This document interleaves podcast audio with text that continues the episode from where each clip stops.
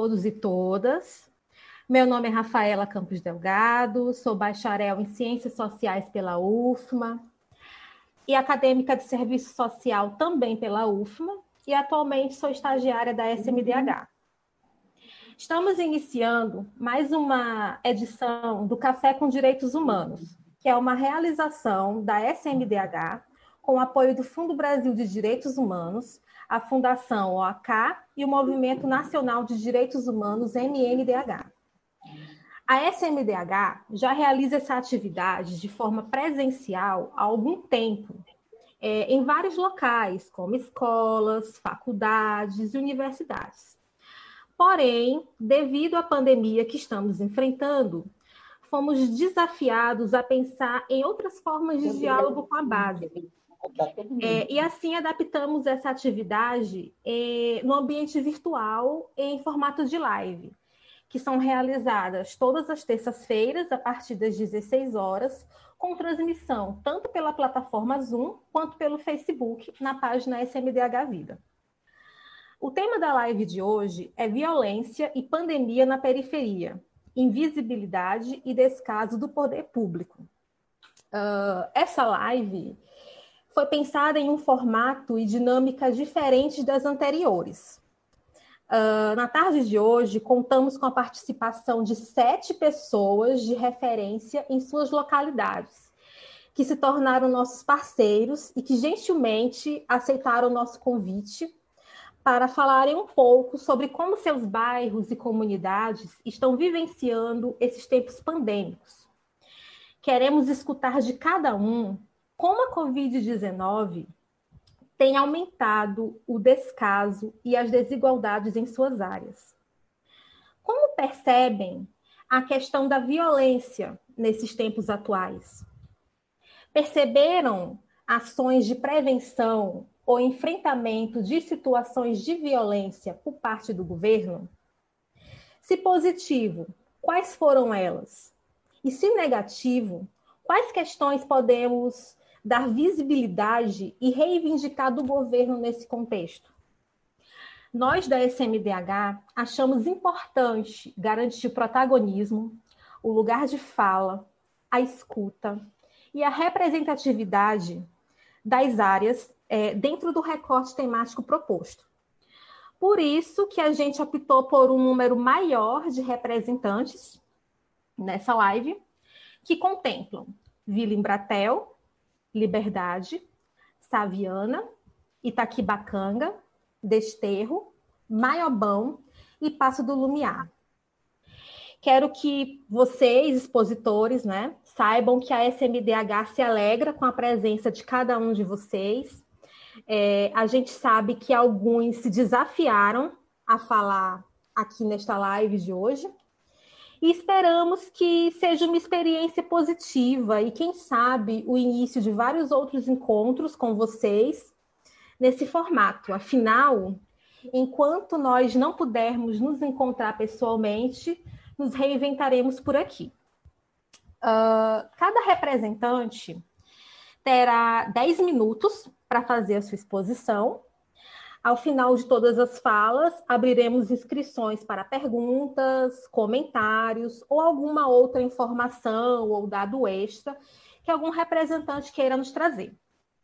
Então, sem mais delongas, é, convidamos o nosso primeiro expositor, representando o bairro de Vila Embratel, o nosso querido parceiro, Padre Raimundo Rocha, missionário na periferia de São Luís, e agente da Pastoral Carcerária. Bem-vindo, padre. Palavra é sua. Desde já lhe agradeço mais uma vez pela sua generosidade e disponibilidade de estar aqui conosco. Obrigado, padre. Rafaela. Obrigado. Boa tarde, gente. Boa tarde a todo mundo. Boa tarde aos demais convidados palestrantes. Né? É uma satisfação para mim poder estar aqui esta tarde com vocês, participando desta live e falando um pouco, abordando esse tema muito relevante, muito importante em nossas vidas, eh, nesse momento de pandemia mundial, e para a vida das nossas comunidades, que infelizmente enfrentam, além da pandemia, vários tipos de violência, e é importante a gente falar também sobre isso, né? tentar perceber e dar visibilidade daquilo que não é assim tão visível, valorizar o que o poder público faz e apontar se houver necessidade até de denúncia de algum tipo de omissão ou ausência do poder público, né, nessas comunidades tão queridas. A primeira coisa é manifestar a nossa solidariedade ao povo das nossas comunidades, das nossas periferias, que vem sofrendo com essa pandemia, assim como todo mundo, especialmente aquelas pessoas que perderam entes queridos, né? Então, a nossa solidariedade, a nossa empatia, o nosso afeto a todos vocês e desejar saúde para quem se encontra um pouco enfermo e dizer que estamos juntos nessa luta, nessa caminhada. Parabenizar a Sociedade Maranhense dos Direitos Humanos por essa iniciativa e favorecer a todos nós com este espaço de debate, de provocações e de propostas, porque não de parceria, né, para a gente enfrentar as problemáticas das nossas periferias. Eu vou tentar, gente, fazer assim de uma forma muito breve, é, um resumo daquilo que conseguimos perceber como violência nesse tempo de pandemia, sobretudo nesse tempo de pandemia. A primeira coisa que a gente constata, que a gente observa nas comunidades, são as potencialidades. É um povo bom, tem muita criatividade, tem muita espontaneidade, tem muita garra, um povo de esperança, um povo que luta pela vida, tem as suas potencialidades que são inegáveis e são muitas, e isso é bom. Porém, também enfrentam muitos desafios e entre eles a violência, né? E a violência, como já sabemos, é um tema assim muito vasto, muito amplo, e a gente pode olhar para a violência de diferentes pontos de vista, de diferentes perspectivas. Então, eu gostaria de um pouquinho elencar, né, o, o, o que a gente vê de mais comum, de violência mais comum.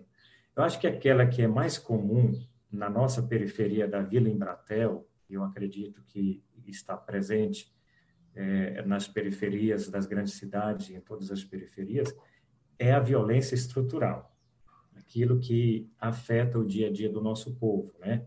A ausência do poder público, a ausência de política pública, de políticas públicas em algumas áreas, como por exemplo a moradia, tem ainda muita moradia precária, tem gente que não tem moradia, casas pequenas, famílias que se aglomeram ali em casas muito pequenas, e isso se torna um tipo de violência. Tem aquela outra violência também é, da falta de saneamento básico, que vai gerando doenças, vai gerando enfermidades, e nesse tempo de pandemia se alastrou, ficou mais assim mais evidente, contribuiu até, inclusive, para para o avanço do coronavírus. É, a gente percebe nas nossas periferias, sobretudo ali na Vila Embratel, a questão da mobilidade urbana é, é, é um tema muito importante. Nós moramos em bairros de ruas muito estreitas e às vezes as pessoas ocupam parte da rua, da calçada, com vendas, pequenos negócios para sobreviver, e é justo, né? Mas aqui acaba se tornando isso, acaba se tornando uma violência, por exemplo, para quem é cadeirante. Então, a acessibilidade é mínima, quase, quase não existe é, para cadeirantes, as ruas assim de altos e baixos, calçadas que não favorecem. Acaba se tornando uma violência para quem é, tem algum tipo de deficiência. E, e, na questão da mobilidade urbana, a gente percebe é, a necessidade de ter melhores, mais e melhores pontos de ônibus, faixas de segurança, sinalização, tudo isso contribui para o bem-estar e segurança da comunidade. Mas quando isso não tem, não existe, é, acaba se tornando uma, uma forma de violência também. Agora, a gente não pode deixar de falar dos 13 milhões ou mais de brasileiros e brasileiras que estão desempregados no momento, e entre eles, muita gente da periferia, das nossas comunidades. O desemprego é uma tremenda violência. E aqui é inegável é, é, a, a, ausência, a falta de política pública de criação de empregos para o nosso povo por parte é, do poder do poder público, né, por parte do, do governo. Né? Isso ficou mais evidente agora nesse tempo da pandemia, né, porque aumentou infelizmente o desemprego e o subemprego. Isso tem causado muito sofrimento, famílias vêm sofrendo com esse desemprego nesse tempo de pandemia. Não só por causa da quarentena, porque pessoas, infelizmente, perderam o emprego, aumentando assim o, o bolsão dos desempregados. Né? A gente não pode negar também a violência policial, não temos evidências, fatos aqui, um relatório que possa comprovar isso, mas quem é morador de periferia sabe disso, que existe a violência policial. A gente sabe onde, onde a polícia vai fazer, vai fazer é, é os, as rondas, vai ver, procurar armas, procurar drogas em áreas bem, bem localizadas, bem específicas da, da cidade, sobretudo na periferia. Então, o, o, o, nossos, nossos policiais, por melhores que sejam, por mais bem preparados que sejam, sabem muito bem a cor da nossa juventude. Aqui entra a questão racial também como uma forma de violência. E, é claro, o racismo, racismo que é evidente, né? A gente percebe isso uh, no número de jovens negros que são executados, que são presos, que estão fora das escolas ou universidades, que são cooptados pelo poder do narcotráfico, das facções. Tudo isso é violência que a gente vê no dia a dia, infelizmente, das nossas periferias. Tem aquela outra violência um tanto velada, mas existe, né? Violência contra os LGBTs e por aí vai. Agora, tem um outro tipo de, viol de violência, meu povo, que é infelizmente também comum em nossas periferias, mas não só, é a violência doméstica. É a violência doméstica, a violência contra as mulheres, também a violência infantil contra crianças, abuso de menores. E durante essa pandemia, novamente aqui a gente não traz dados, estatísticas, mas a gente convive com pessoas que sofrem esses abusos, essas formas de violência. Então a gente não pode deixar de mencionar esse tipo de violência que é a doméstica, que tem aumentado significativamente durante essa pandemia. Né?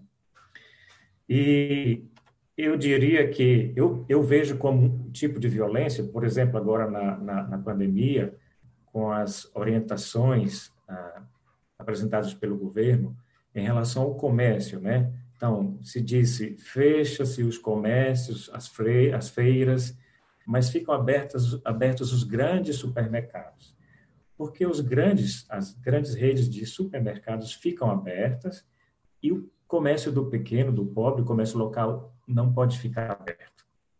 Não seria uma outra forma de violência muito sutil contra o povo da periferia que tenta manter um pequeno negócio para sobreviver e agora, por causa da pandemia, tem que fechar, mas o grande comércio do capital continua aberto. Né? Eu vejo isso como uma forma de violência dos grandes em detrimento dos pequenos. Né?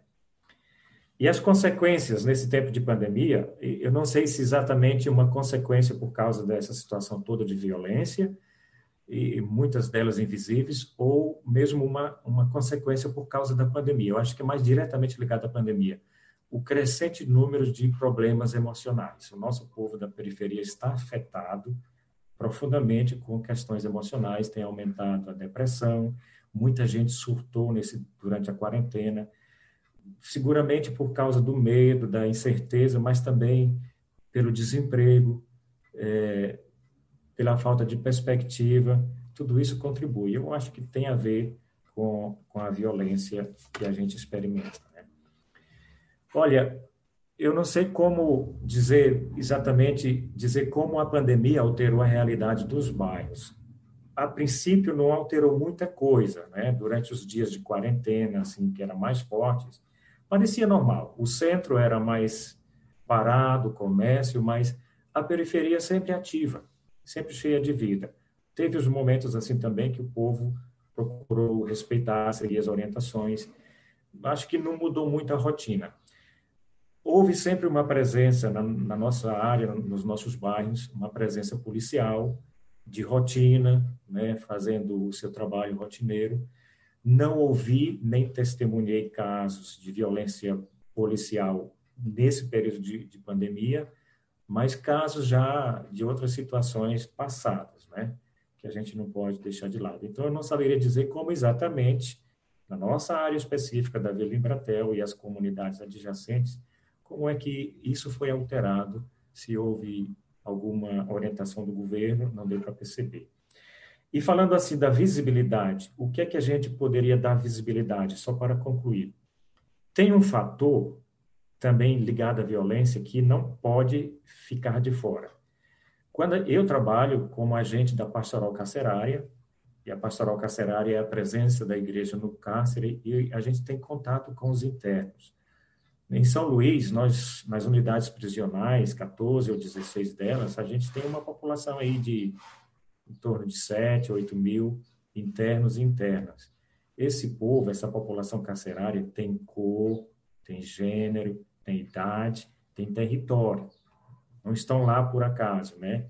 É, é consequência de toda essa situação de ausência de política pública, de investimentos, da violência estrutural que existe na sociedade, sobretudo nas periferias, que faz com que os nossos jovens, pobres, negros, também mulheres, acabam acabam acabam entrando no mundo do crime ou são cooptados para isso e vão parar, infelizmente, nas prisões. Então, esse povo que está na, na, na prisão, a maioria dele é, é, gente da periferia, é gente nossa. Alguns a gente até conhece, conhece as, as famílias, os seus familiares, né? O que é que aconteceu durante a pandemia? Com o distanciamento social, né, é, os familiares, as, as, esposas, as companheiras, as mães, nós, agentes da pastoral carcerária, ficamos impedidos de visitar os presos, as presas, né, por causa da contaminação, tudo aquilo que a gente sabe, né. E aí não se tem notícia, informação do que está acontecendo lá dentro, se estão protegidos, se estão com saúde, como é que está a situação. Então, essa falta de informação e de visita negada é uma outra forma de violência. Então, eu acho que nós, como é, parceiros, como entidade de direitos humanos, como povo de periferia, como gente lutadora, sonhadora, de repente a gente pode procurar maneiras de dar visibilidade a essa situação e procurar fazer com que os familiares dos internos, das internas, possam ter acesso aos seus parentes, aos que estão presos lá, até porque isso é um direito e faz bem. Não é porque tem a pandemia do coronavírus que eles não possam, não podem visitar seus entes queridos que estão na prisão. Né? Eles estão privados de liberdade, mas não dos demais direitos. Então fica aqui essa narrativa, fica aqui essa fala e esse apelo para a gente tentar fazer alguma coisa com essa, com esse segmento específico da população das nossas periferias.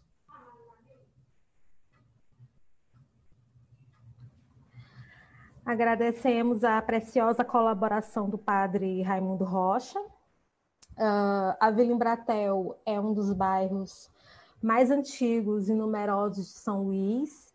E, padre, na sua fala, o senhor abordou pontos extremamente importantes que, com certeza, vão enriquecer é, o nosso debate posterior, né? A Vila Embratel é um bairro que sempre se destacou pelas lutas constantes por uma melhor infraestrutura e que agora, né, enfrenta o desafio de se manter nessa pandemia, enfrentando diversos tipos de violência, que vai desde o aumento do desemprego, é, a questão do saneamento básico, melhores infraestruturas, o racismo, ah, enfim, Uh, gostaria de passar agora a palavra para mais uma parceira nossa, nossa segunda expositora, nossa companheira Raquel. É, Raquel, ela é cientista social, é, representante do bairro da Liberdade. Raquel, quando você quiser, a palavra é sua.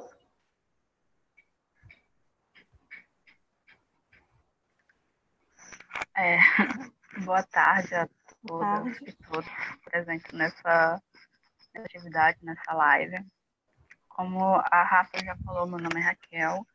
Eu sou cientista social e mestranda do programa de pós-graduação em cartografia social e política da Amazônia na UEMA. E a minha linha de, de trabalho, bem antes de entrar no, no mestrado, sempre foi a questão racial. E aí, com o mestrado, eu comecei a trabalhar com a questão quilombola por ser uma moradora do, do bairro da Liberdade, né?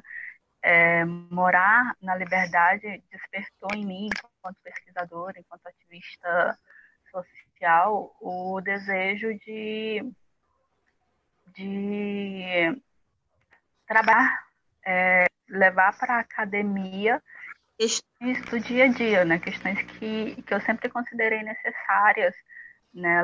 um, romper com com conhecimento unicamente branco, essa epistemologia branca, como se o conhecimento branco fosse um único conhecimento. Né? E por isso eu considero importante a participação de, de pessoas que estão fora desse, desse nicho acadêmico é, eurocêntrico entrarem nesses espaços e defenderem os seus territórios. Né? E aí a liberdade para quem ainda não sabe, em 13 de novembro do ano passado, recebeu a certificação da Fundação Cultural Palmares enquanto quilombo urbano, né? primeiro quilombo urbano da, de São Luís, ou, e do Maranhão também. E isso, para nós, é, é uma conquista muito importante, porque é resultado de, de lutas, lutas antigas, né? Eu também faço parte, na Liberdade, do Centro de Integração Sociocultural Aprendiz do Futuro. O nome é um pouco grande, mas a, a, tem um nomezinho menor que é CISAF, né, por onde é mais conhecido. E é por onde é, essa militância acontece com mais ênfase, né, com o apoio da, do CISAF, estando inserida nesse, nesse contexto de, de controle social, de advocacy em torno da, da garantia dos direitos do território.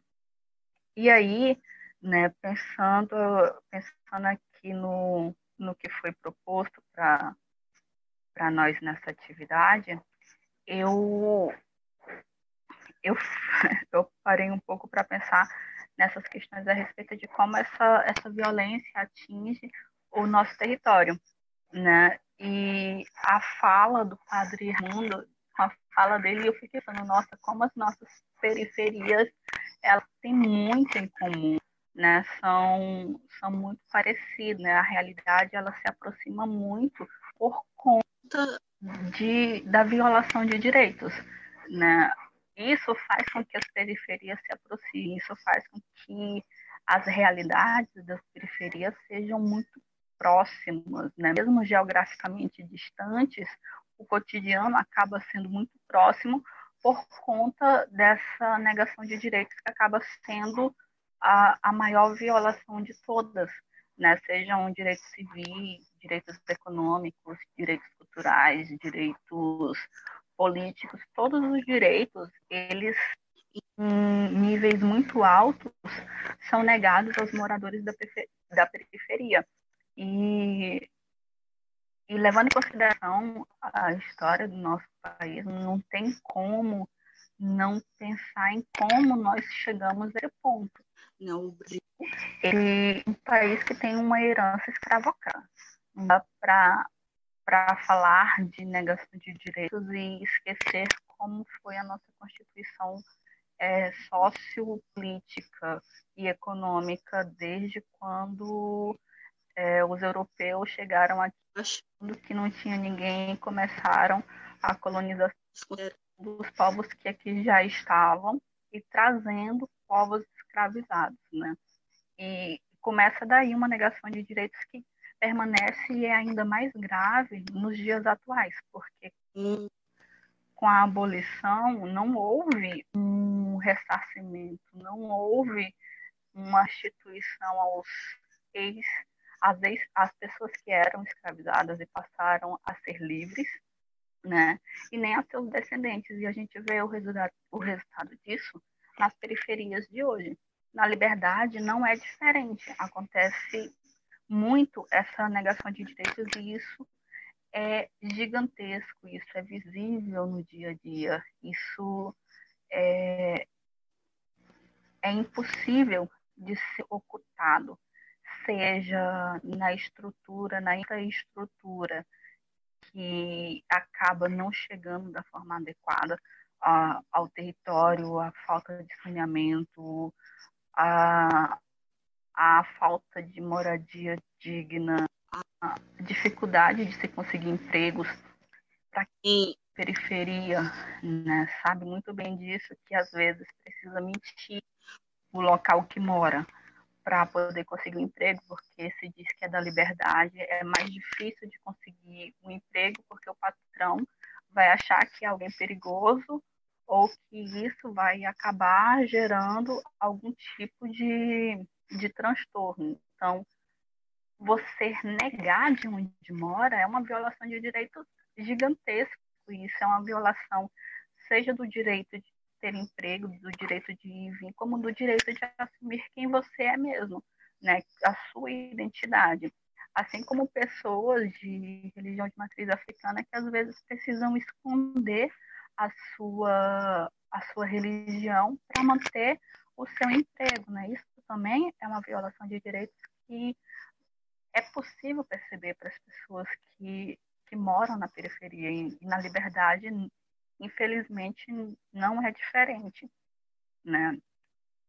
De fato, é possível, possível, é, com essa realidade de pandemia, foi possível perceber uma diminuição da violência física, do, do confronto de do confronto de, de, facções, do confronto de polícia com, com civis. Isso é fato né? Mas nem por isso é algo que não seja para se pensar. Inclusive é algo que a gente pode problematizar o porquê que isso aconteceu, né? Eu acho que dá, dá para problematizar bastante o, o, o, motivo dessa, desse, dessa diminuição né, de enfrentamento. E em relação à rotina, é, do. Quando eu falo território, né, eu não falo apenas do bairro Liberdade, falo de todo o território considerado uh, quilombo urbano pela Fundação Palmares, que vai Sem Deus, Liberdade, Camboa, Diamante, e aí toda aquela região ali também. Então, quando eu falo território, para deixar eu estou falando de território, eu não estou falando apenas da liberdade, é do liberdade, mas de toda essa essa região geográfica que é o quilombo urbano. E aí é, foi possível nas primeiras semanas, de fato, é, observar que houve uma mudança drástica na rotina das pessoas, né? Porque todo mundo estava aprendendo a lidar com, com essa situação.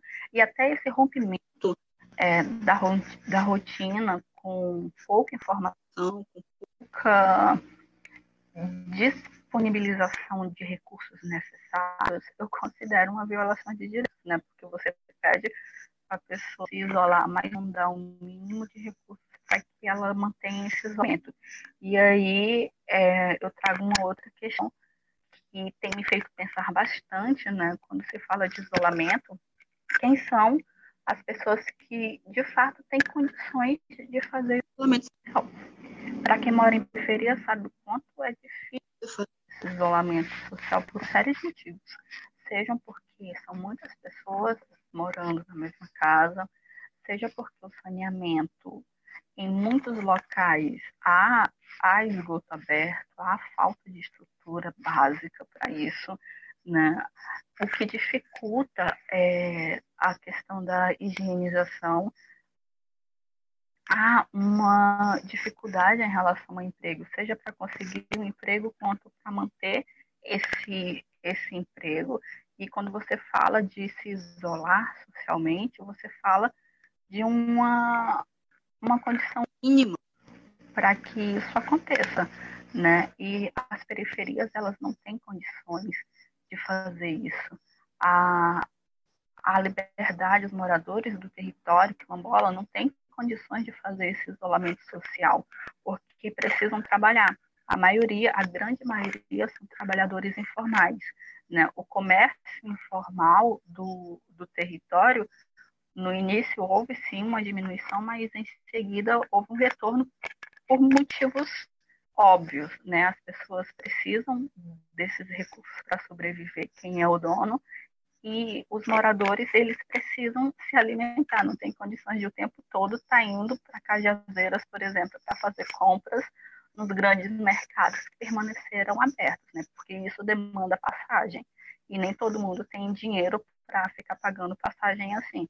Isso é tão realidade que muitas pessoas que moram no território e trabalham no centro vão a pé para o centro porque não tem dinheiro porque não tem dinheiro para pagar passagem, economiza esse dinheiro da passagem para cobrir outros gastos, porque o salário é pouco. Então, é ainda mais complicado essa, essa relação de, de manter esse, esse isolamento. Ele aconteceu com o Luquidal, é, colaborou muito com isso, mas como o, e eu gostei muito da fala do Padre Raimundo, quando ele fala da, da questão da vivacidade da, da periferia, é isso.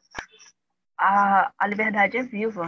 A liberdade ela tem uma dinâmica própria, ela tem é, uma história muito própria com relação às brincadeiras. Ela a, a, maioria, a maioria as brincadeiras elas giram em torno, em torno do Carnaval e do São João. E isso foi um prejuízo gigantesco, né? Porque essas brincadeiras, ela usa as brincadeiras, as pessoas que estão nelas, elas precisam desses recursos né, da cultura para a sua rotina diária, para sua vida, e tiveram que se adaptar, né, e ainda estão se adaptando a essa nova realidade, tanto que muitas dessas brincadeiras se adaptaram a essa realidade de live, criaram seus canais, os que não tinham, e começaram a fazer atividades online para se adaptar e conseguir recursos, porque eles precisam dos recursos para sobreviverem. Né? E aí, como pensar? Né? Isso foi uma estratégia de enfrentamento e de tentar dar com, com essa realidade que foi imposta nessa realidade de isolamento, essa necessidade do isolamento. Uh, houve, né, algumas ações é, ações que eu posso considerar como ações paliativas, né, de doação de cesta básica, doação de EPI, e o que, o que é muito, muito legal no, na liberdade é a solidariedade, né, essa, essa palavra eu, que eu gosto também muito de usar, a potencialidade das pessoas, a potencialidade das relações sociais. Isso com que algumas dessas ações paliativas acabassem acontecendo em parceria da sociedade civil com alguns empresários que bancaram a, a confecção de máscaras, bancaram a doação de alguns equipamentos. Isso foi muito legal no começo, né? Assim como da sociedade civil também, com o poder público em alguma instância. O CISAF, por exemplo, fez uma doação de, de cesta básica em, em, parceria com o governo do estado.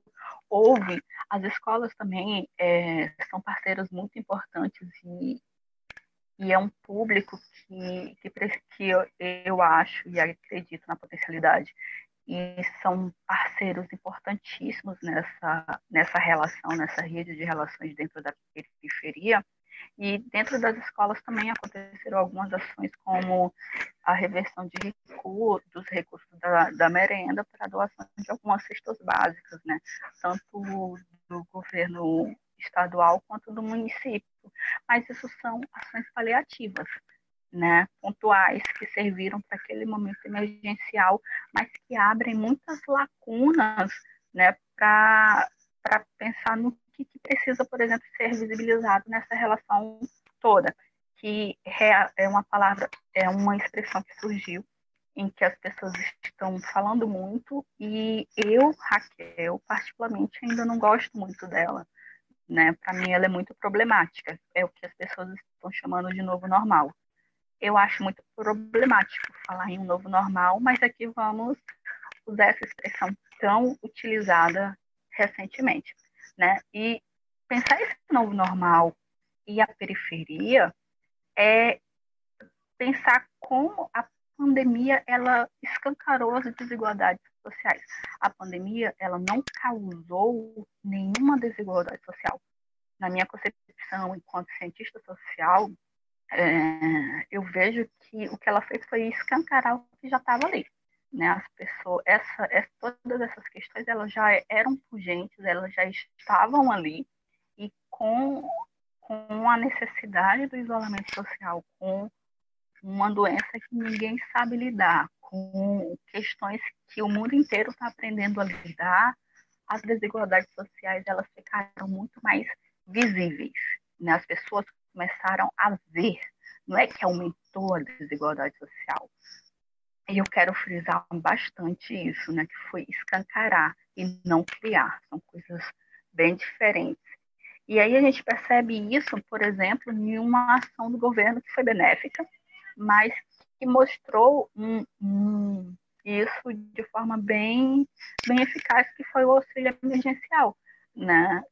Muitas pessoas precisam e ainda precisam dele, mas muitas pessoas tiveram e ainda têm dificuldade de receber o auxílio emergencial, ou porque não tem celular, ou porque não tem acesso à internet, ou porque as duas coisas, né? Então, e uma outra coisa que que dá para a gente pensar é nessa questão da, das aulas online, né? Quando você pensa na internet, quem é que tem acesso à internet?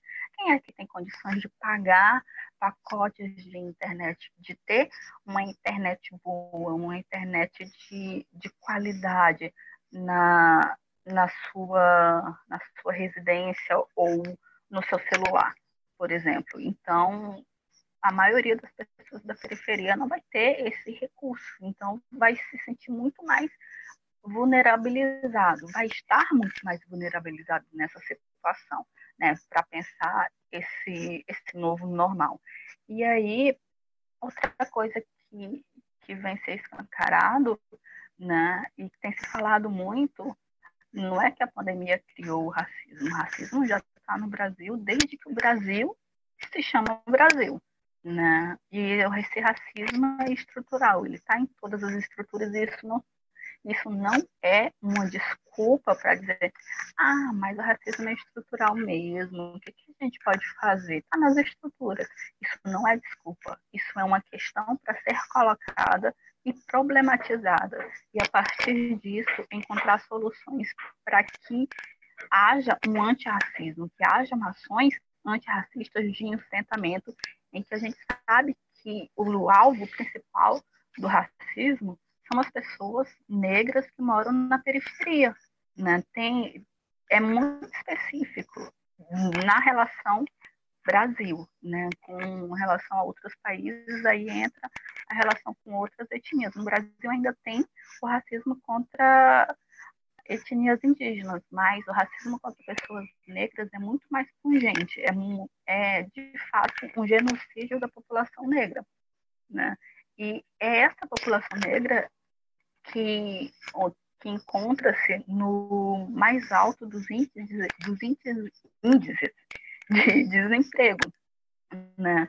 É essa população em que se encontra passando fome, é essa população que não consegue custear o que aconteceu na que é um resultado é, do fato é, que é um resultado do capitalismo oferta e demanda que não consegue custear o aumento absurdo da maioria dos bens de consumo, né? Chegou no começo da pandemia, álcool em gel 50 reais.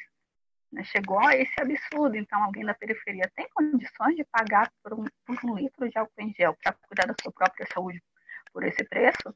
Depois o preço baixou, com certeza, mas aí a alimentação ficou muito cara, o custo de vida tem ficado muito caro.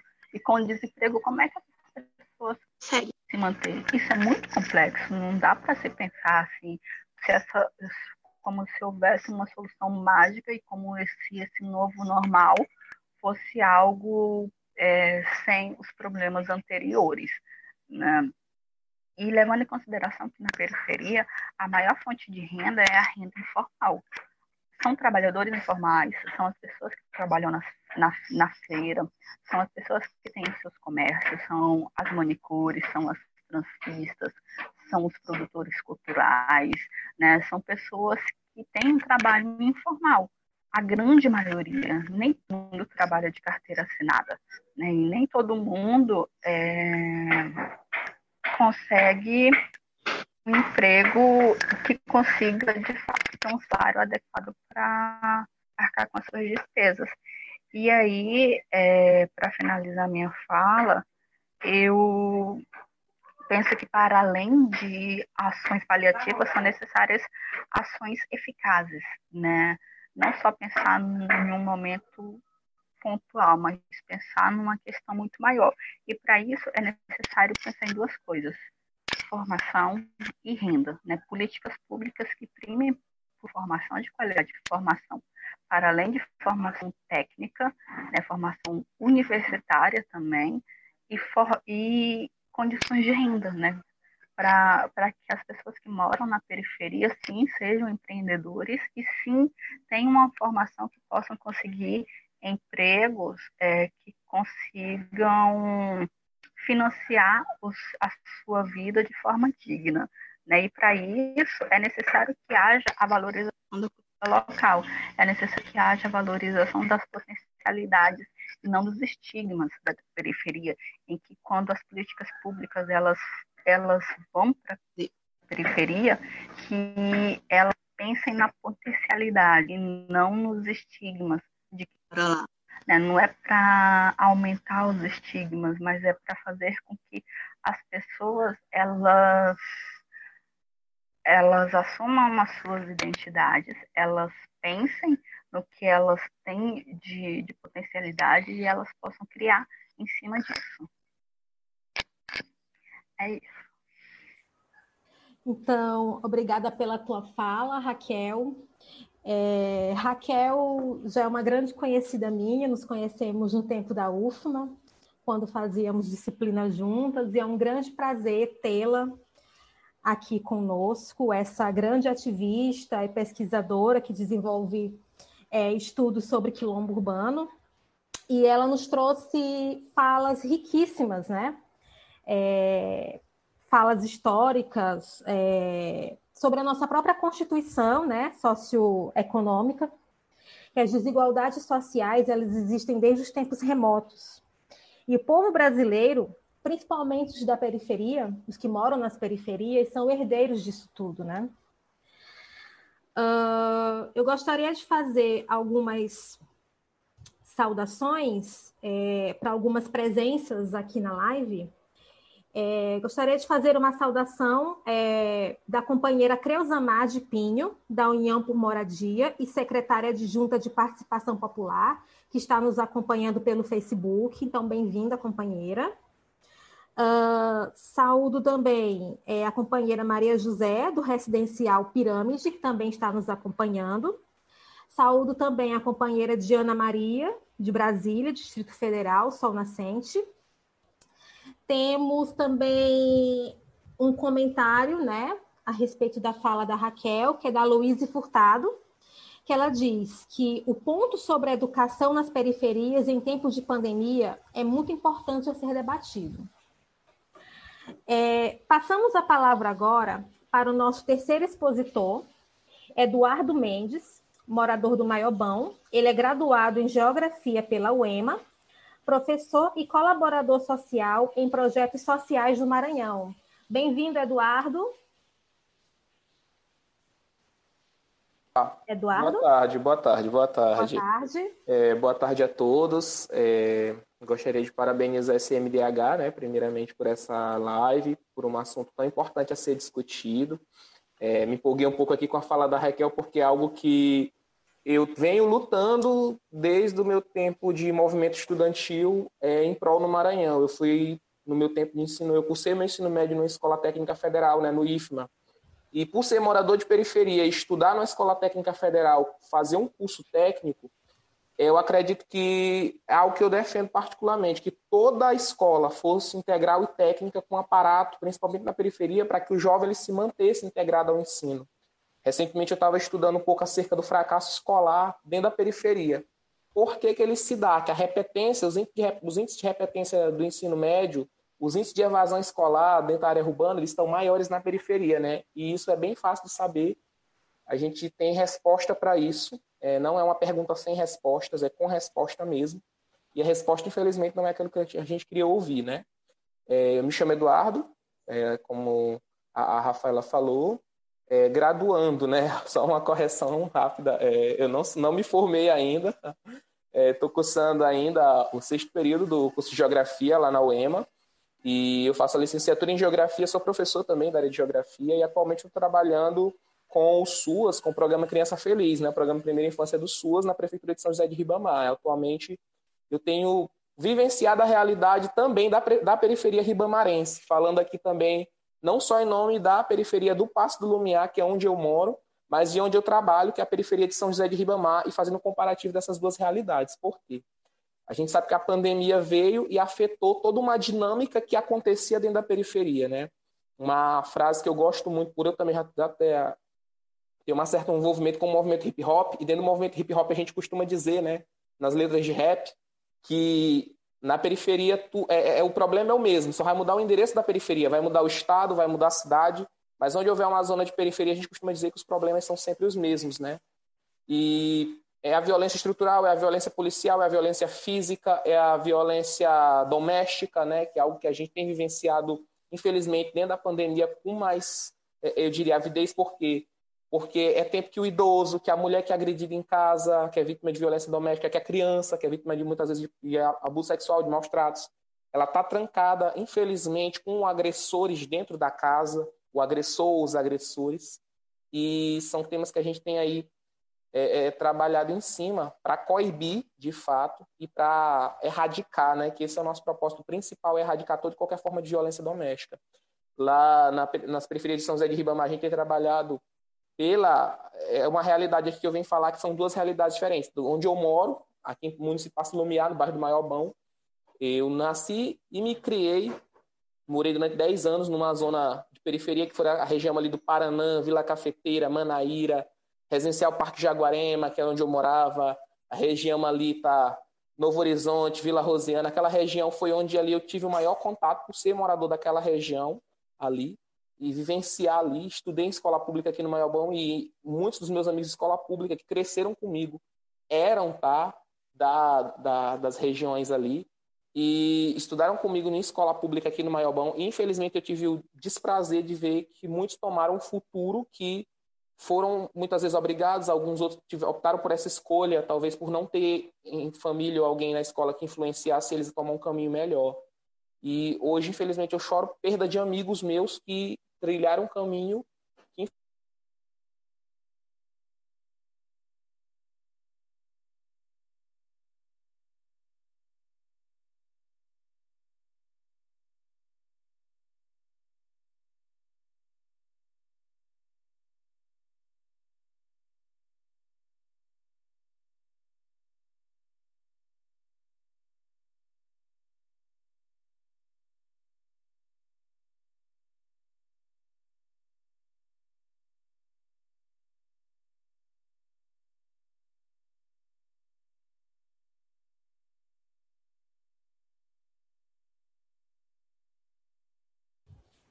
Eduardo?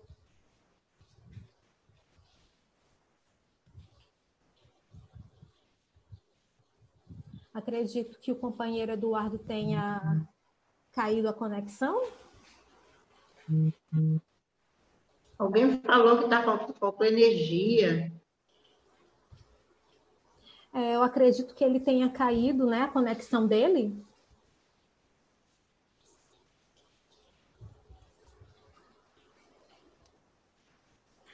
É. Então, é, enquanto ele aguardamos ele retornar, né? A gente vai partir agora para o próximo convidado e quando ele retornar, né? A gente devolve a fala para ele, né? É, a gente vai passar a palavra, então, para nossa companheira Janete Araújo Amorim, que representa é, o residencial Ana Jansen, área Itaquibacanga, coordenadora da União Estadual por Moradia Popular. Bem-vinda, Janete.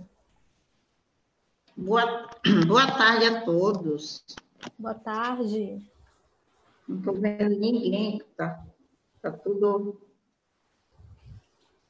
Estamos aqui, Janete. Bem-vinda. Bem-vinda. Estamos te ouvindo. Agora te vendo. Ficou mais, ficou mais bacana. Achei. E boa tarde a todos. Quero aqui agradecer. Hum? Não, tá, falei. Boa tarde a todos. É, quero aqui agradecer o convite da Sociedade Marinha de Direitos Humanos, em nome da Dália e a Rafaela, que já nos conhecemos há pouco tempo, antes da pandemia, né? Que a gente tinha até um trabalho para fazer junto, mas com essa questão da, pandemia, da pandemia foi tudo. Não deu para ser feita essa, as atividades. É, eu sou Janete Araújo Amorim, moro na região de Itaquibacanga há 23 anos, venho de uma área de ocupação chamada Residencial Ana Jance, que tem 23 anos. Estamos aqui na coordenação da União Estadual de Moradia Popular e que a gente trabalha os projetos habitacionais com as pessoas de baixa renda. São as domésticas, enfim, só esse público que a gente atende.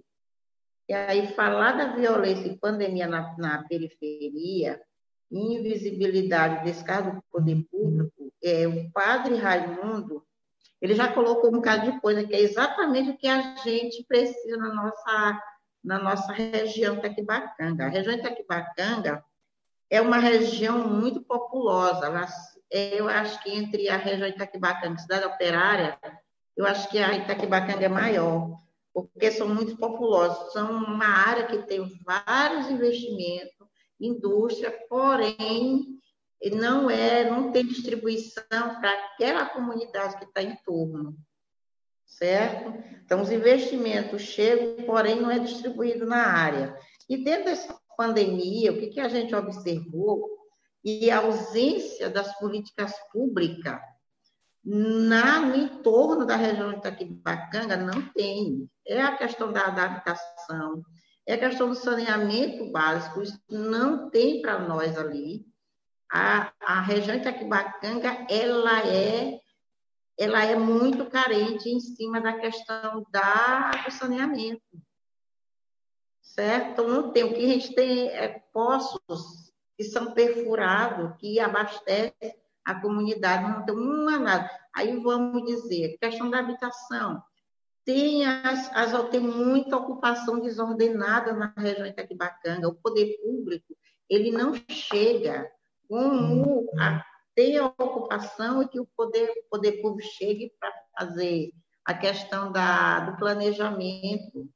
Aí fica tudo ali aleatório. E as comunidades, são as famílias que vão organizando a comunidade para cada um ficar com um pedaço de terreno, fica um maior que o outro, menor, e assim vai se vivendo. Mas a questão da ausência, com essa pandemia, a gente foi perceber o quanto a nossa área ela está precisando da, da, da, das políticas públicas. E uma outra coisa também que a gente quer aqui falar é sobre a questão da violência, a violência doméstica, a violência contra mulheres aumentou muito durante essa questão da pandemia, ficou muito visível.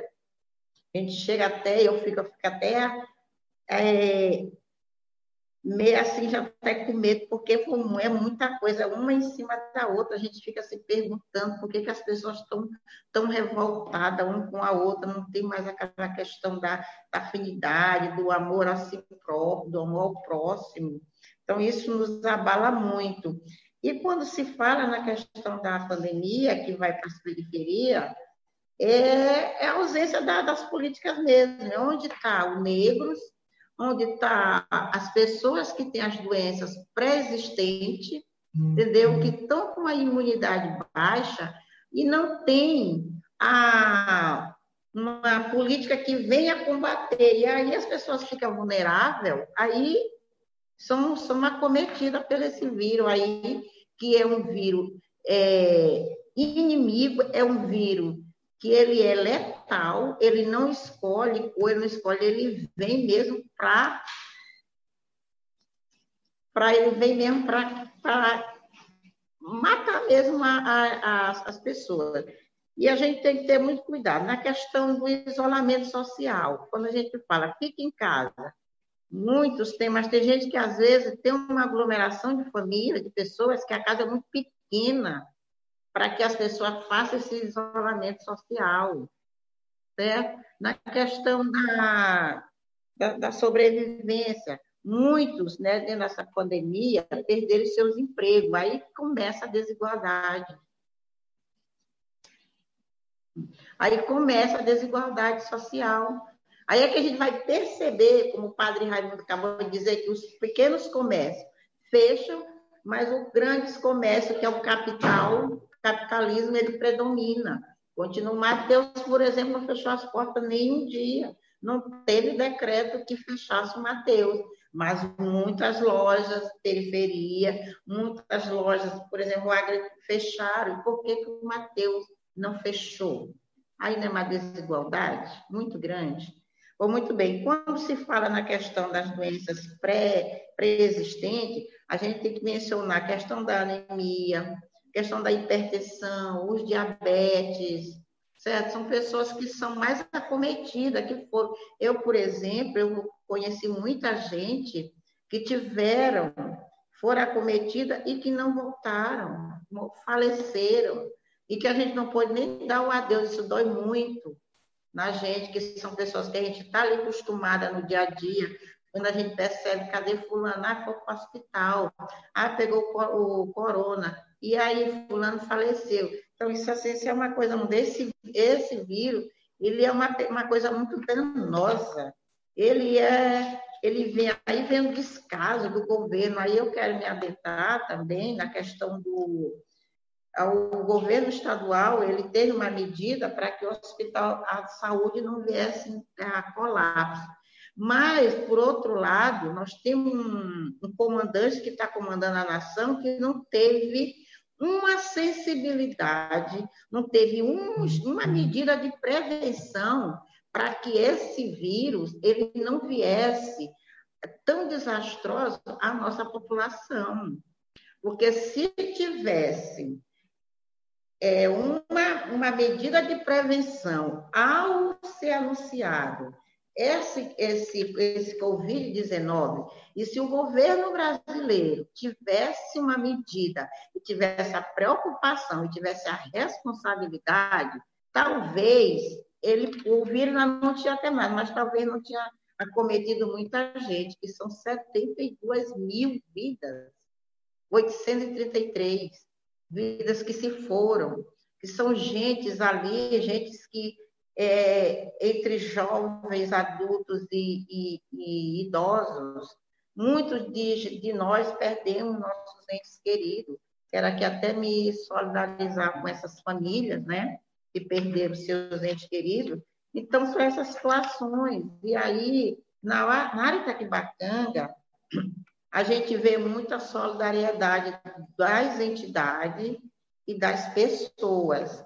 Eu quero aqui destacar uma ação que eu vi na, da, da CIB, que foi uma, uma ação muito boa de, de distribuição de, de cesta básica, que a gente via as fotos, pessoas lá dentro de uma, uma comunidade, uma, uma rua, que não tinha o um mínimo de condição para que as pessoas sobrevivessem ali. É água escorrendo, é, é, é, sabe, uma situação mesmo precária mas aí eles tiveram a sensibilidade de levar cesta básica até essas famílias. Isso achei muito importante, destacar essa ação da CIB. Nós, enquanto União com Moradia também, tivemos essa ação onde nós fomos distribuindo cesta, a gente teve doação de peixe, fomos distribuir exatamente para essas famílias também. Certo? Então, dentro dessa pandemia, eu vi muita solidariedade das pessoas e de muitas entidades certo? E aí eu acho que cada, cada dia, é, é, Rafaela, a gente debatendo, a gente vai vendo, e a gente vai vendo também mesmo, nessa pandemia, a gente vai vendo a ausência de tudo dentro das nossas comunidades. A questão do transporte, a mobilidade urbana, na região de Itaquibacanga é um caos, é um caos. Tem os carrinhos, quando vem, vem lotado. Os ônibus, quando a gente pega aqui na Deodoro, quando vem para o centro, os ônibus vêm cheios. Como é que a gente pode fazer o distanciamento? Se o próprio poder público ele não dá essa condição para que as pessoas, a população tenha isso que era para ter. Nesse momento, era para as empresas distribuir mais ônibus, fazer a, a, a higienização dos ônibus, saindo da empresa, chegando nas paradas, nos terminais, mas a gente não vê isso. Aí a aglomeração, infelizmente, é tem que acontecer. Mas eu tenho muita fé no meu Deus que esse vírus ele vai passar, não sei quando, mas ele vai embora, ele não vai ficar, mas ele não vai ainda embora. Não, a gente também não pode aqui dizer que já acabou de jeito nenhum. Ele vai estar aí, passando aí por muito. Eu acho que até dezembro a gente ainda está ainda com essa situação aí. Acho que a gente tem agora, como nós estamos nos reinventando a, a, a, a conviver com as pessoas, que é uma situação que a gente, para mim, é muito ruim, não poder chegar perto dos meus amigos, não estar tá perto, abraçar, pegar na mão, que a gente assim, sentir aquele calor humano, né? Isso me deixa, deixa a gente triste. Eu acredito que deixa todo mundo, mas a gente vai ter que se, se adequar nesse novo contexto de, de pandemia e também pós-pandemia, que eu não sei como é que vai ser pós-pandemia. E dizer que a questão da, da moradia, a moradia ela é a porta da entrada para todos os outros direitos, porque se você não tem a sua moradia, se você não tem a sua referência, como é que você vai ficar nessa pandemia que você tem que fazer o isolamento, você tem que ficar em casa, você tem que ter a questão da higienização, lava a mão, mas cadê a água? Enfim, são sérias coisas, uma, uma, são vários fatores com relação às políticas públicas que a gente sente ausência que nas nossas comunidades não tem. Então, eu acho que se nós tivéssemos um pouquinho de cada coisa, talvez a gente tinha mais, a gente é, combatia essa pandemia com mais eficaz, mais eficaz. Mas a gente vai, vai sobreviver, a gente vai levando e com a solidariedade, com os cuidados, né? Porque não pode se dizer que está tudo, tá tudo normal, que não está. Eu vejo as pessoas também não tendo aquela sensibilidade de não dar, de ah, tem muita aglomeração, né? tem festa, praia, enfim. Eu acho que as pessoas também têm que ter a responsabilidade para se cuidar, para se cuidar e cuidar do, do próximo. Isso? Tem mais tempo? Não. Então, companheira Janete, a gente te agradece pela tua contribuição, pela tua generosidade de estar aqui com a gente, trazendo também elementos riquíssimos para o nosso debate. É, inclusive, a companheira Creusamar de Pinho mandou um axé para ti, Janete. Minha filha. é, eu gostaria de fazer um informe. É, o companheiro Eduardo Mendes é, está com problemas para se conectar. É, parece que houve uma queda de energia onde ele está. Porém, é, ele já se comunicou comigo e assim que ele conseguir se conectar, é, a gente passa a palavra para ele. Enquanto isso, nós vamos passar a palavra para o nosso próximo expositor, que é morador do Desterro, é Denis Cutrim de Lima. É graduando em Ciências Sociais pela UFMA, pesquisador uhum. pela FAPEMA, membro do Laboratório de Estudos em Antropologia Política LEAP-UFMA, diretor da União de Moradores do Centro Histórico de São Luís e conselheiro do Convento das Mercês. Bem-vindo, Denis. Denis? Ah, a conexão dele caiu. Caiu? Caiu. Ele avisou no chat. Caiu, né? Bom, Então a gente já passa então para nossa próxima expositora, né? Se ele voltar, então a gente retoma a palavra para ele. É, a gente passa então a palavra para nossa companheira Anunciação Azevedo, é moradora do residencial Carlos Augusto, em Passo do Lumiar, coordenadora da Associação de Capoeira Aruandê, Passo do Lumiar, Maranhão, e militante do grupo de mulheres negras Mãe Andressa. Companheira, bem-vinda. Boa tarde Boa a tarde. todos e a todas. Boa tarde, Educação. É uma honra para mim estar participando dessa live com vocês, dando um salve a todas as meninas, Janete, Keusa. Eu também sou militante da União Estadual por Moradia Popular, não é isso, Janete? Onde a gente Sim, tem aprendido muito. Onde eu posso dizer que lá é minha casa, minha varanda e meu dendê. Onde eu consegui a minha moradia, moradia digna, diga-se de passagem. Bom, meu nome é Anunciação Azevedo e eu estou há sete anos na liderança do grupo de capoeira Urandê, no polo de Passo do, do Lumiar, onde são vários polos.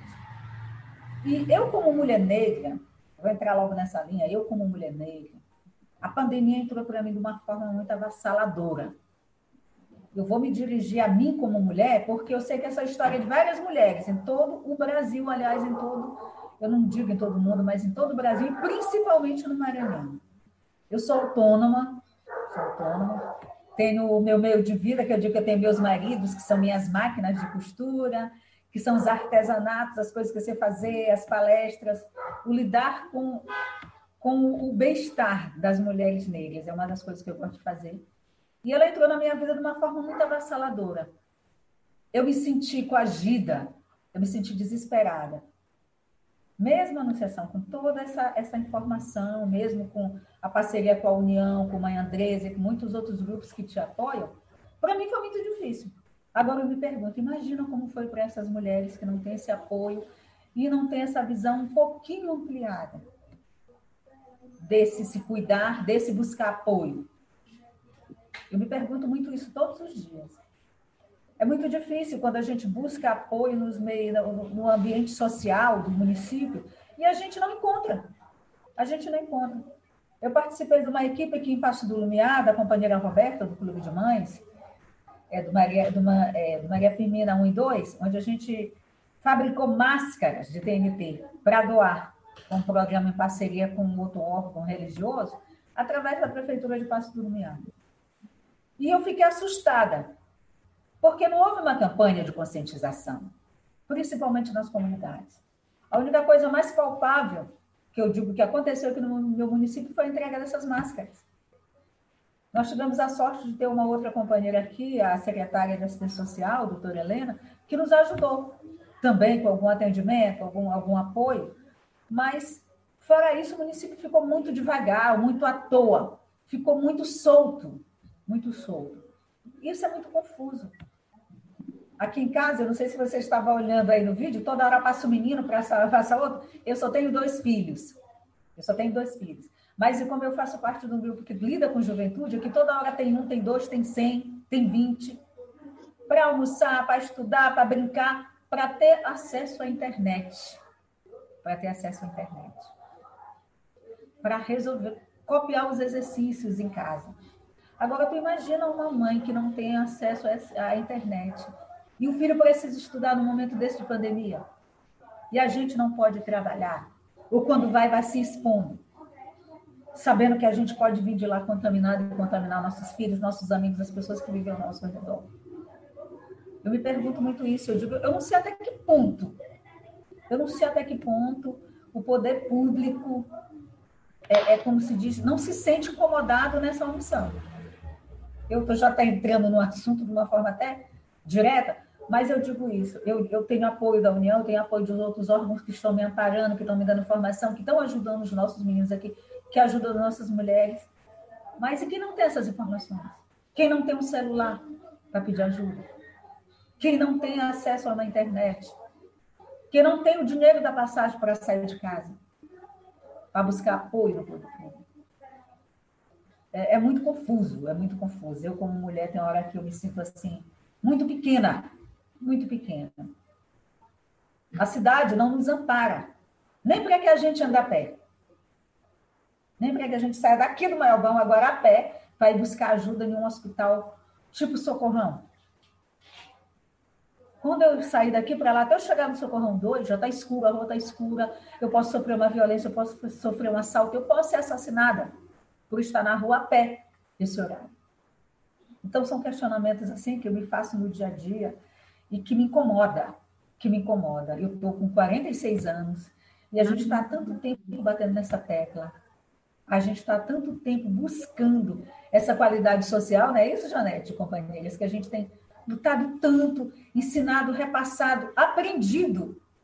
E eu pergunto como é que está o bem-estar. Vida próxima, né? É, como é que está o bem-estar dessa mulher? Como é que está a questão do autocuidado dessa mulher? Como é que ela está conseguindo passar isso para a família dela? A sobrecarga é imensa. A sobrecarga é imensa. Porque a gente se sente perdida. Como eu vou cuidar dos meus filhos? Como eu vou, como eu vou cuidar das pessoas? Como eu vou cuidar das minhas irmãs? Da minha mãe, que já tem 80 anos, que também depende desse meu cuidado. Como é que eu estou bem para cuidar dessas pessoas? Como é que eu vou poder dizer um bom dia para a Janete, ou para a ou para Roberta, lá em São Luís, para a Regina, para as outras amigas aqui de Passo do Lumiar, e dizer, meninas, eu, como é que eu vou apoiá-las? Se eu estou fragmentada, se eu estou mais do que fragilizada diante dessa pandemia. O nosso companheiro falou, nosso companheiro, é, o padre, ele falou muito dessa questão que eu acredito do desespero. Eu acredito que foi isso que ele falou, que eu entendi, a questão desse desespero que a gente passa. Que muitas vezes a gente acaba metendo os pés pelas mãos. A gente acaba se perdendo. Perde o rumo. Eu estava comentando com meu filho mais cedo, meu filho, é, nós temos um apoio psicológico, tenho um número que eu nem lembro o número, nem sei qual é o número, para ser franca com vocês, de um apoio psicológico de várias pessoas que estão dando um apoio para as mulheres nesse período. Eu digo, mas se eu não tivesse celular, para pedir esse apoio na hora do meu desespero? Se eu não tiver internet, para pedir apoio na hora desse desespero, eu vou buscar quem? Se eu não tiver como ligar para a União no momento de desespero, se eu não tiver como ligar para o 190 no momento de desespero, no momento de necessidade. Ah, tá. Como é que fica? Se eu não tiver como ligar para o Disque 100, tem um vídeo muito interessante que fala a menina pedindo pizza. Pizza na hora do desespero. Vou ligar para ela pedir essa pizza. Como? Se eu não tenho celular, não tenho dinheiro para botar crédito no meu celular. Aí eu faço um sinal vermelho na minha mão e mostro. Mas eu não tenho nem como sair na farmácia. Eu vou mostrar para quem? Então, são algumas questões que são realmente necessárias que a gente discuta necessária que a gente traga para dentro da comunidade. Meu grande questionamento, eu costumo dizer, as meninas conhecem essa frase minha que é muito comum, que eu digo que o Brasil começa na minha casa. E tudo, tudo que gera qualidade de vida, se não chegar na minha casa, não chegou no Brasil. Porque pode chegar bem aqui, no centro de São Luís, no Reviver, e eu não vou estar sabendo. Eu não tenho como acessar. Então, a qualidade de vida, a garantia de vida de uma mulher negra, de uma mulher, ou a garantia de vida de qualquer pessoa que esteja passando, sofrendo nesse momento da pandemia do Covid, tem que chegar na minha casa. Tem que chegar na minha casa. Porque se não chegar, não me contempla. Se não chegar na minha casa, eu não sei nem se existe. Fica uma coisa do outro mundo. Eu vendo passar na televisão, numa propaganda, e não me contempla. Eu não sei para que serve. Gente, como é que está meu tempo aí que eu falo muito? Pode continuar, ainda tem mais uns três minutos. Eu estava vendo uma pesquisa que eu sempre gosto de ver aqui em São Luís. Nós tivemos, nos últimos é, sete meses, 30 casos assim, confirmados, eu não sei se já aumentou essa quantidade, de casos de feminicídio. Uma boa parte em São Luís, mas Passo do Lumiar também tem um grande índice esse é aqui atrás do meu amigo Sassá, que sempre me visita. Dá tchau aqui, Sassá, para as meninas. Isso, esse é Sassazinho. Meu colega mais do que especial que mora aqui perto de mim. E aí eu me pergunto, eu tenho acompanhado vários casos de violência. Obrigada, Sassá, você está lindo e maravilhoso. E casos de violência aqui no meu bairro, e me desespera. Eu tenho ligado para o 190, eu tenho ligado para o Disque 100. Eu já só faltei, como se diz, colocar o vizinho, o portão do cidadão aqui embaixo há pouco tempo. Eu estou dizendo isso ao público, ele pode até processar por isso, mas ele sabe que é verdade. Quase botamos o portão dele embaixo. Que a amiga estava sofrendo uma situação de violência, nós passamos a noite quase toda ligando e a gente não conseguiu ser atendida. Então a gente foi se expor. A gente foi para o enfrentamento, face a face. O desespero estava imenso. Eu vendo a companheira gritar, os filhos gritar, e eu digo, por que que demora tanto chegar na periferia? Por que, que demora tanto chegar num bairro como Carlos Augusto? Esse atendimento, esse cuidado? Por que, que demora tanto chegar nesses bairros como Vila Povo, Vila São José, Saré, aqui Passo do Lumiar? Agora imagina, do interior, do interior do Maranhão, como, quando é que isso chega? Quando é que, se, que, que chega esse cuidado, esse atendimento? Só quando já virou estatística? Porque aqui em Passo do Lumiar, que é considerado região metropolitana, é tão difícil. Imagina no interior do interior do Maranhão. Quantas pessoas, como Anunciação, como Janete, como Cleusa, como outras, e como Rafael e muitas outras mulheres na vida, que dar, fazer papel de polícia para proteger a vida de uma amiga, de um amigo, de qualquer outra pessoa que está sofrendo uma violência nesse momento que ao invés da gente conseguir proteger, a gente acaba também, sim, se tornando estatística.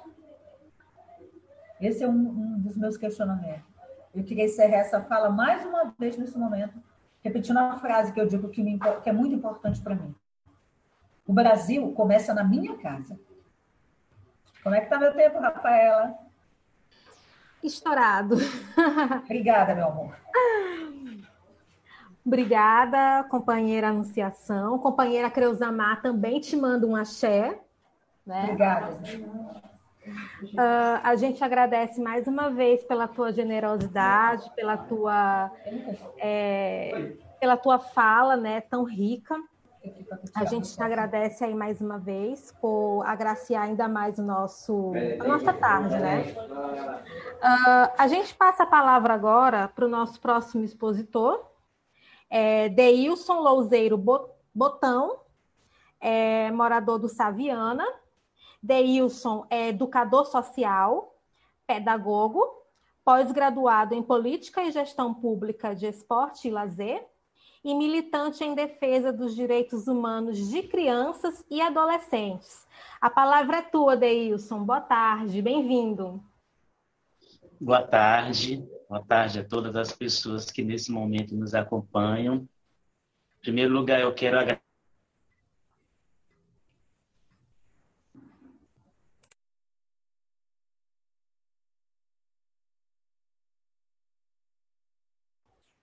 Acho que o companheiro caiu, a conexão dele. Antes de eu é entrar dito, Oi. Pode, pode falar, Deus, estamos te ouvindo agora. Pronto, agora sim.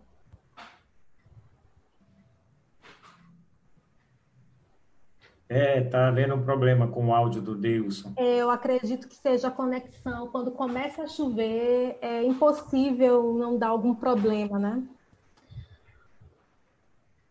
Deilson? Ele desconectou. O Eduardo está de volta. Está de volta. Bom, Deilson está tá sem áudio. Ele está sem áudio.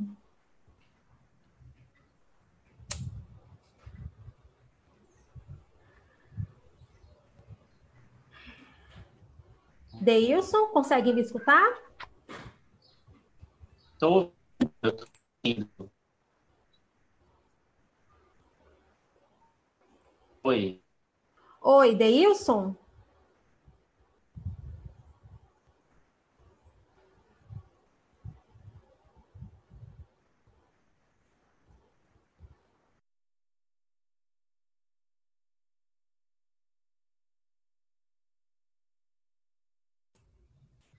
Rafaela, teu microfone está desligado. Rafaela, teu microfone está desligado, Rafaela. Oi. Ah, voltou. Oi. Deilson? Ah, certo.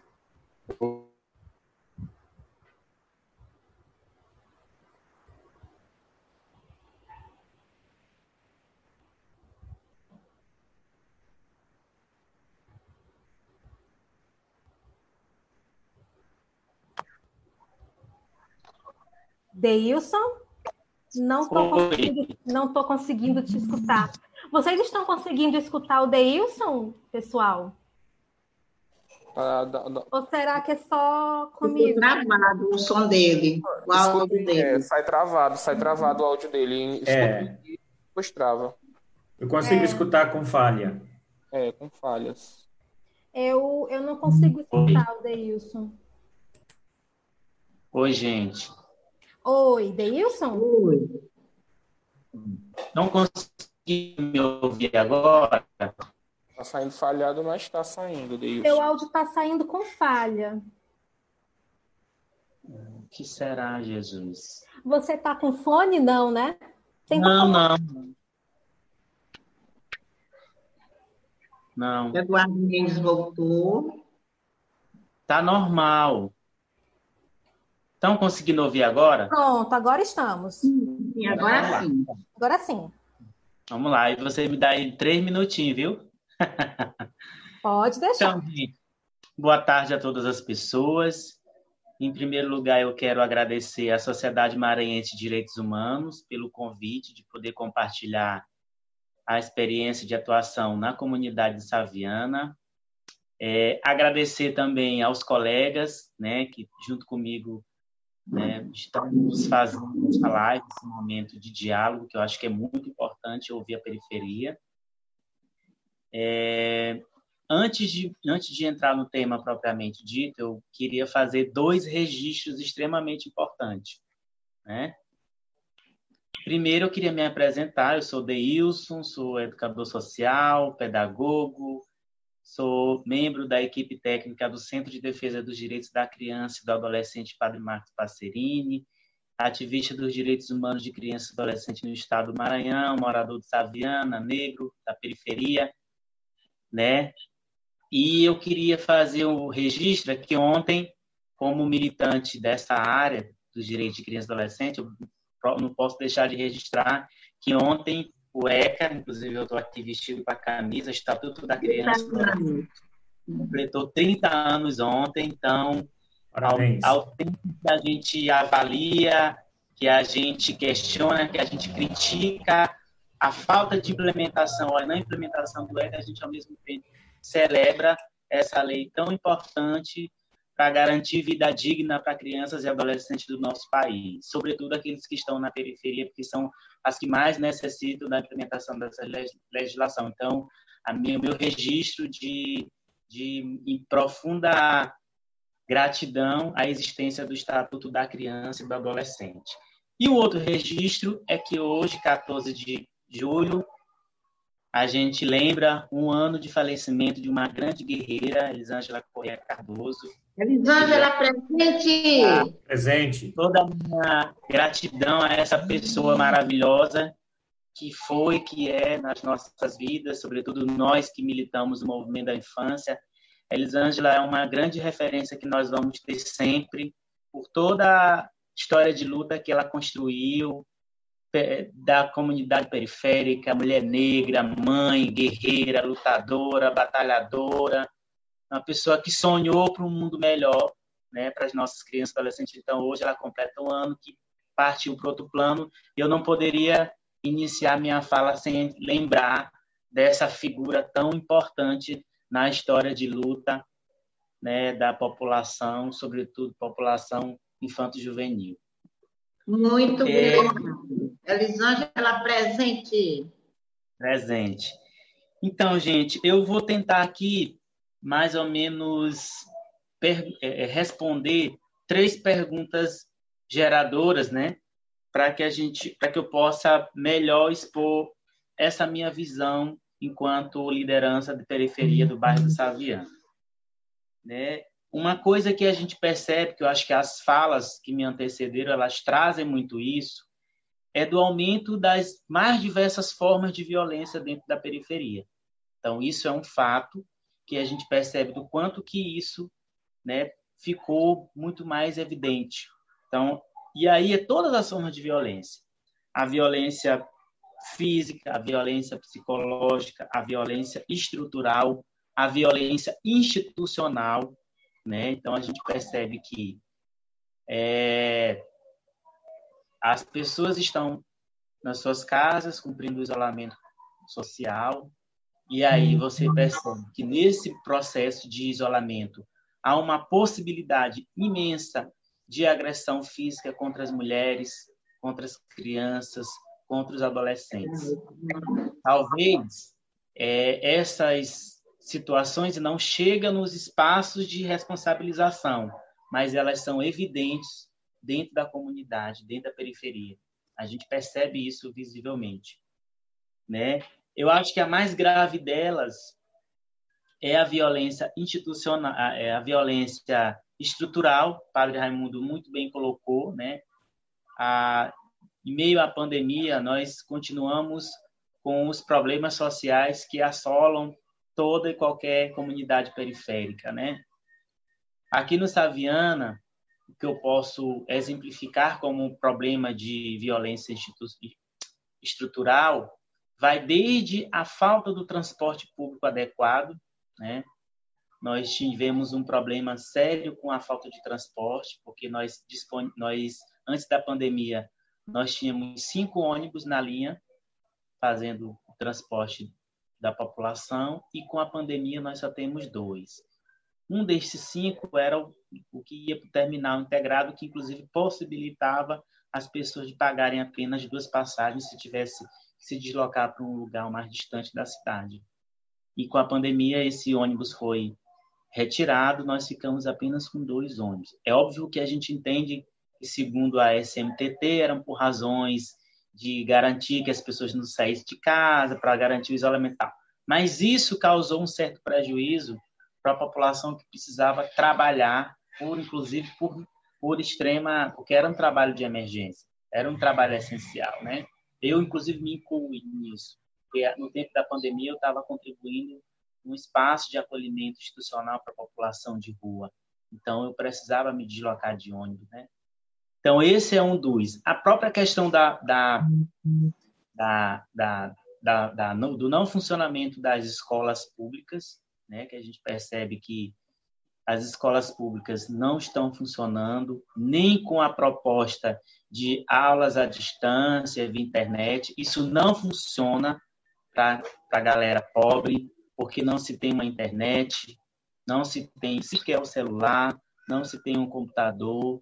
Então, os instrumentos para possibilitar esse estudo via internet não são poucas as pessoas que dispõem desse equipamento, né? E isso eu tenho dito como profissional da área da educação, eu tenho dito.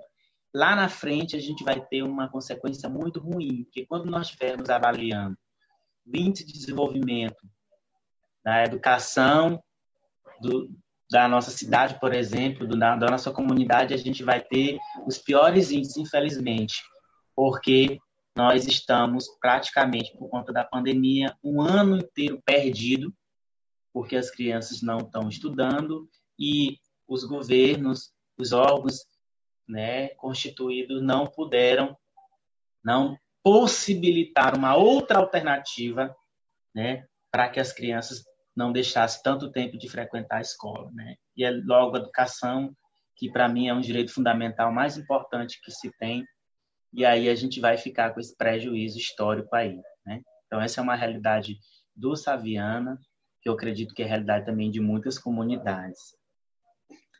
E a gente percebe também muita situação de negligência, né? sobretudo para as crianças e adolescentes, que eu não tenho como desassociar né, desse público específico. Na, na, periferia a gente tem todo tipo de público, mas esse é o que eu acabo mais observando. O que a gente percebe? As crianças, né, os pais em casa e as crianças na rua, né, empinando a sua pipa, manifestando a sua necessidade de poder exercer o direito ao lazer, que nesse momento ele é, né, ele é impossibilitado. Mas as crianças continuam aqui nas ruas e isso também desemboca para um, uma, um envolvimento muito grande com o uso de drogas, o uso e o abuso de drogas, que é um problema social extremamente grave e que as crianças cada vez mais cedo, os adolescentes cada vez mais cedo, têm sido cooptados para o uso de droga, para o tráfico de drogas. Tem uma outra questão que toda a comunidade hoje de São Luís do Maranhão a gente enfrenta, que é a atuação das facções criminosas, que eu não vou entrar em detalhes, mas quem está na comunidade sabe do problema que a, atuação das facções tem causado, problema social, na verdade, que a, a atuação das facções criminosas tem nos proporcionado, né? É, a violência institucional, né? sobretudo da segurança pública. E aí eu dialogava com um amigo da área da Quibacanga e a gente fazendo uma avaliação de como é que é a abordagem da polícia, da segurança, da polícia militar na comunidade. Ela é sempre uma abordagem truculenta, violenta, ameaçadora, né, autoritária. E lá na litorânea, por exemplo, lá no Calhau não. É um outro tipo de abordagem, quer dizer, dois pesos, duas medidas. O povo pobre de periferia tem que ser na base, na base do chicote, né? E para o povo da classe alta, a cordialidade, a cumplicidade, a educação da segurança pública nessa hora ela aparece. Né? Eu tive aí dois episódios bem interessantes, que um foi o fechamento de um bar de uma amiga minha que abriu o bar aqui próximo e aí infelizmente acabou havendo uma aglomeração e a polícia chegou lá truculenta e mandou fechar o bar né? Mandou fechar, inclusive vai ter pagar, vai até pagar multa. E uma outra experiência que eu conheci foi de uma de uma abordagem da polícia junto a, uma, a um restaurante muito badalado na Avenida Litorânea, que a, a condução foi de uma outra forma. Por quê? Porque quem estava lá não era pobre, não era periferia ali, e não é periferia. Então, então essa violência institucional que fortalece inclusive a, a luta de classe, né, que rotula as comunidades, ela é muito forte. E na pandemia ela tem se sido muito mais, né, muito mais forte ainda, né? Em relação à ação do governo, infelizmente não se percebe trabalho governamental dentro da comunidade saviana. O que se tem nesse período de pandemia foi a nível de solidariedade das pessoas da comunidade. Então, a Secretaria de Saúde nunca veio fazer nenhum trabalho do ponto de vista de prevenção, né? Nenhum outro órgão da saúde trabalhou essa questão da prevenção. As pessoas estão se prevenindo a partir do que elas ouvem, do que elas olham na televisão ou por outras formas de comunicação, mas não que seja uma ação direta do poder público para que as pessoas tenham informações sobre a prevenção do, do coronavírus. Não, não, não existe.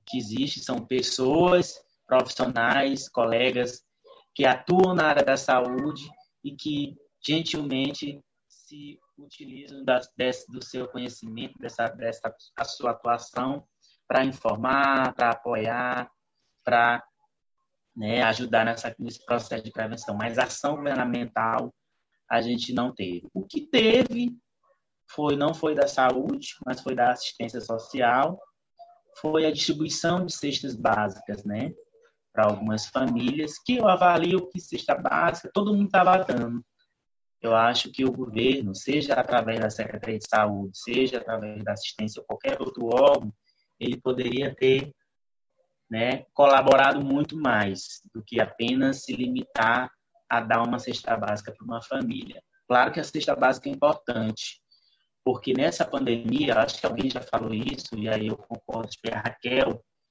né, a pandemia ela não trouxe problemas sociais ela não causou problemas sociais, ela trouxe à tona problemas sociais históricos, como, por exemplo, a pobreza, a violência, a fome que ainda existe nesse país.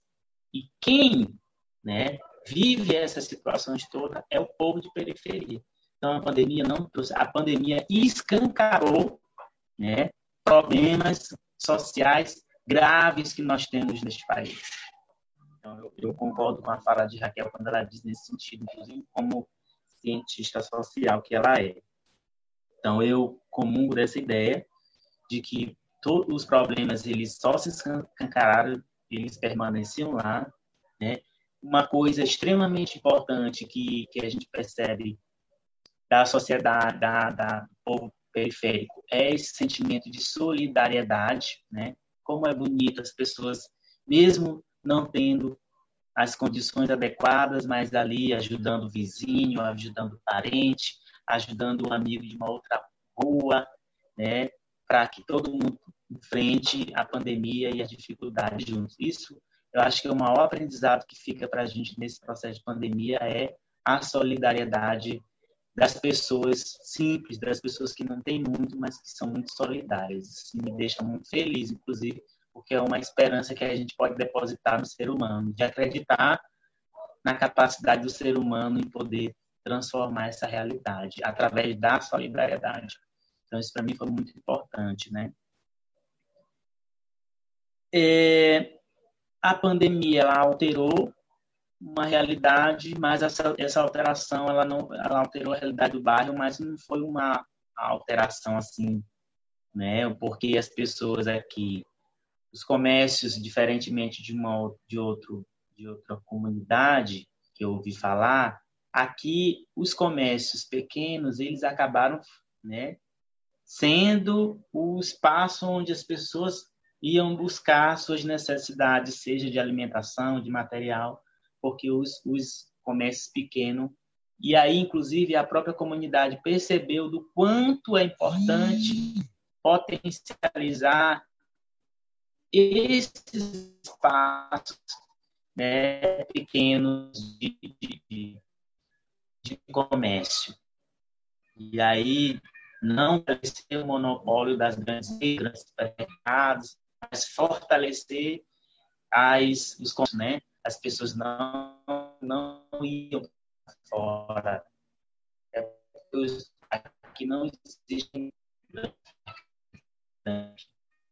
da comunidade, saem daqui. E a gente percebeu essa movimentação contrária, as pessoas preferindo buscar o comércio local. Isso também é muito bacana, porque isso dá uma, uma, um sentimento de pertencimento da comunidade. Né? E que, se não fosse essas pessoas, talvez esses espaços seriam quebrados. Muitos aí.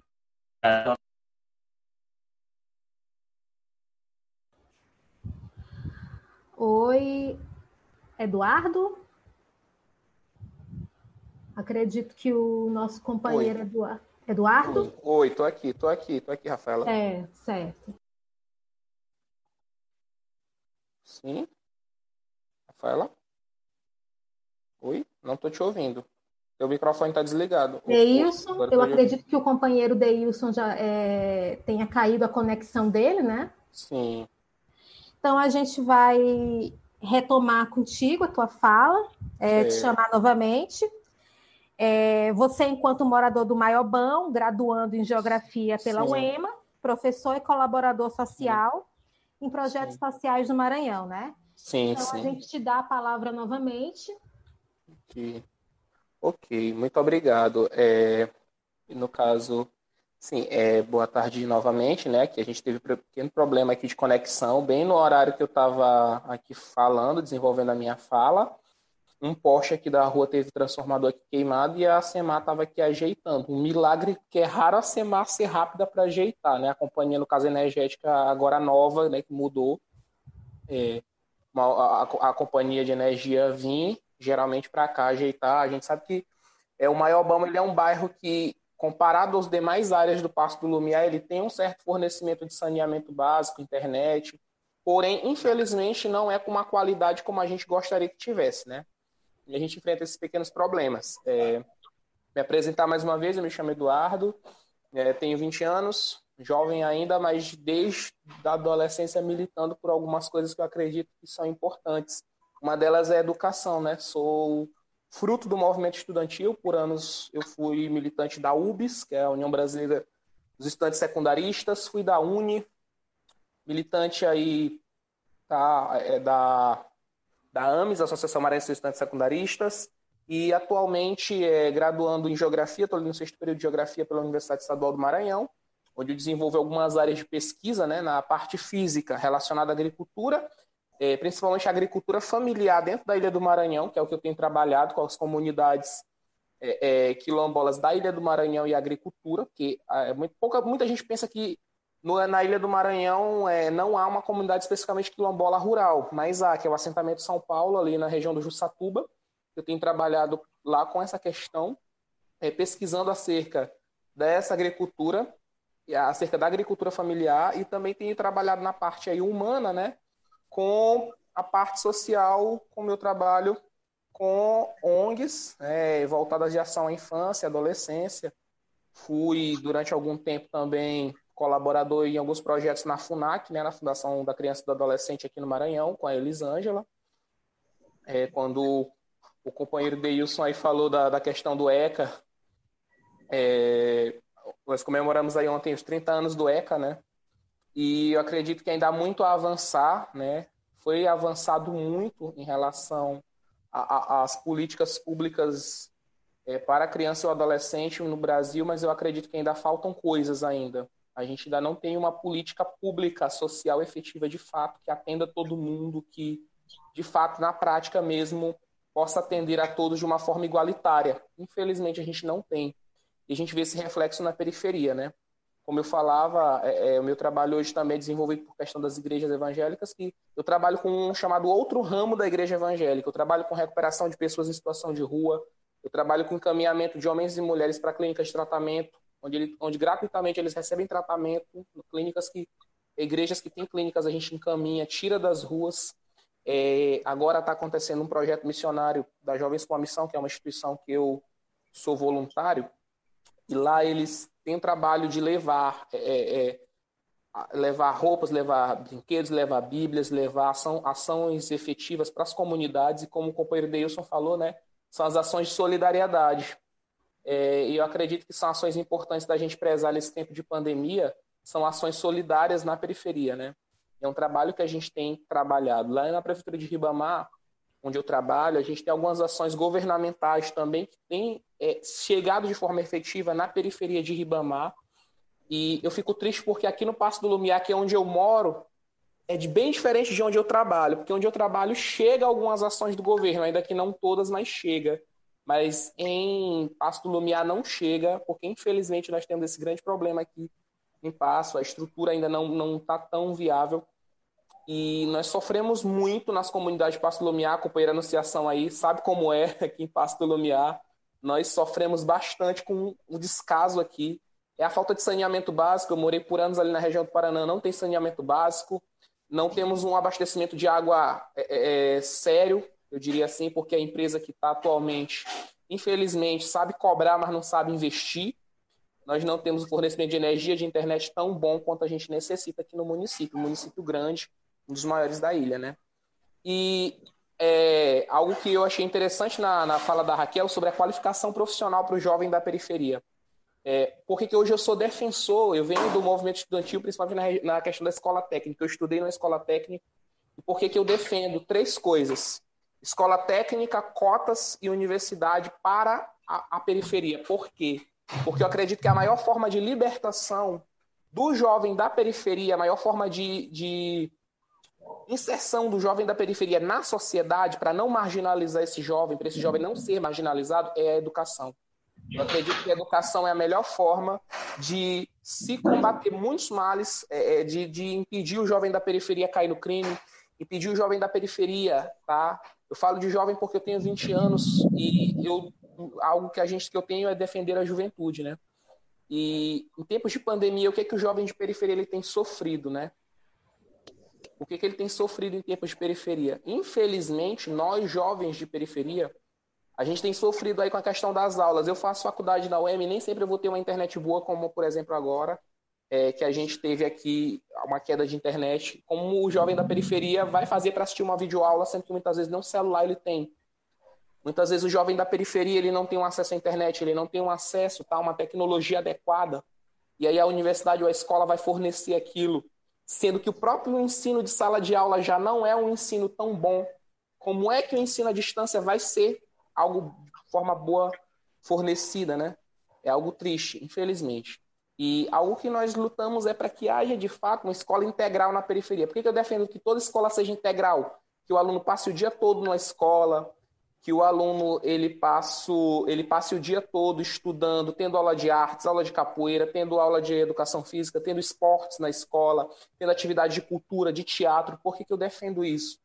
Porque eu acredito que se toda, toda a região de periferia, todo bairro periférico, o jovem tiver uma escola de educação integral e tiver uma escola técnica, ele vai ter uma, uma condição de ser um profissional, de ter uma vida digna, uma vida melhor. Eu acredito que é possível. Por que, que eu defendo as cotas? Porque não é simplesmente por questão de dívida histórica que temos, infelizmente temos essa dívida, porque a gente sabe que geograficamente é, é a, a colonização de exploração ela vai influenciar muito. Nós, nós aqui, Brasil, América Latina, nós somos colônia de exploração. O que é a colônia de exploração? Nós somos explorados. A gente não veio ser colonizado como foi a América do Norte, Estados Unidos e Canadá, para ser povoado, para ter ali um país que se levantasse de uma forma econômica. Não, a gente teve uma exploração onde o próprio povo nativo foi subjugado, onde o povo é, é o povo africano, as populações da, do continente africano são trazidas para cá, forçadas e reduzidas a um regime de escravidão para trabalhar para os europeus, e a gente sobrevive hoje, infelizmente, ainda essa dívida histórica tem e é preciso ser reparada, não só com a questão das cotas, né? Muito, muito mais coisas ainda são, né, estão a ser feitas. E o nosso trabalho tem sido lutar por isso, para que haja educação de qualidade, educação integral, desde o ensino fundamental menor até o ensino médio, até as universidades, até o ensino técnico, dentro da periferia. O jovem de periferia ele tem e deve ter, ele deve ter acesso a uma educação profissionalizante técnica. É, eu lembro que durante o período que estava aberto o Pronatec, infelizmente o governo, o atual governo federal, o desgoverno federal cortou o Pronatec. É, era algo que deve, deve voltar porque o Pronatec, porque é um curso de é, formação tecnológica para o jovem que não tem acesso a pagar um curso, que não tem muitas vezes condições de entrar no Instituto Federal, mas ele tem esse curso ali implementado e é uma condição dele conseguir uma qualificação profissional. Porque é hipócrita eu dizer que é para todo mundo trabalhar, que todo mundo tem que trabalhar, que ninguém tem que depender de cota de governo, de nada. Mas se o próprio governo não dá uma condição da pessoa em situação de periferia se profissionalizar, infelizmente é, é uma realidade triste, né?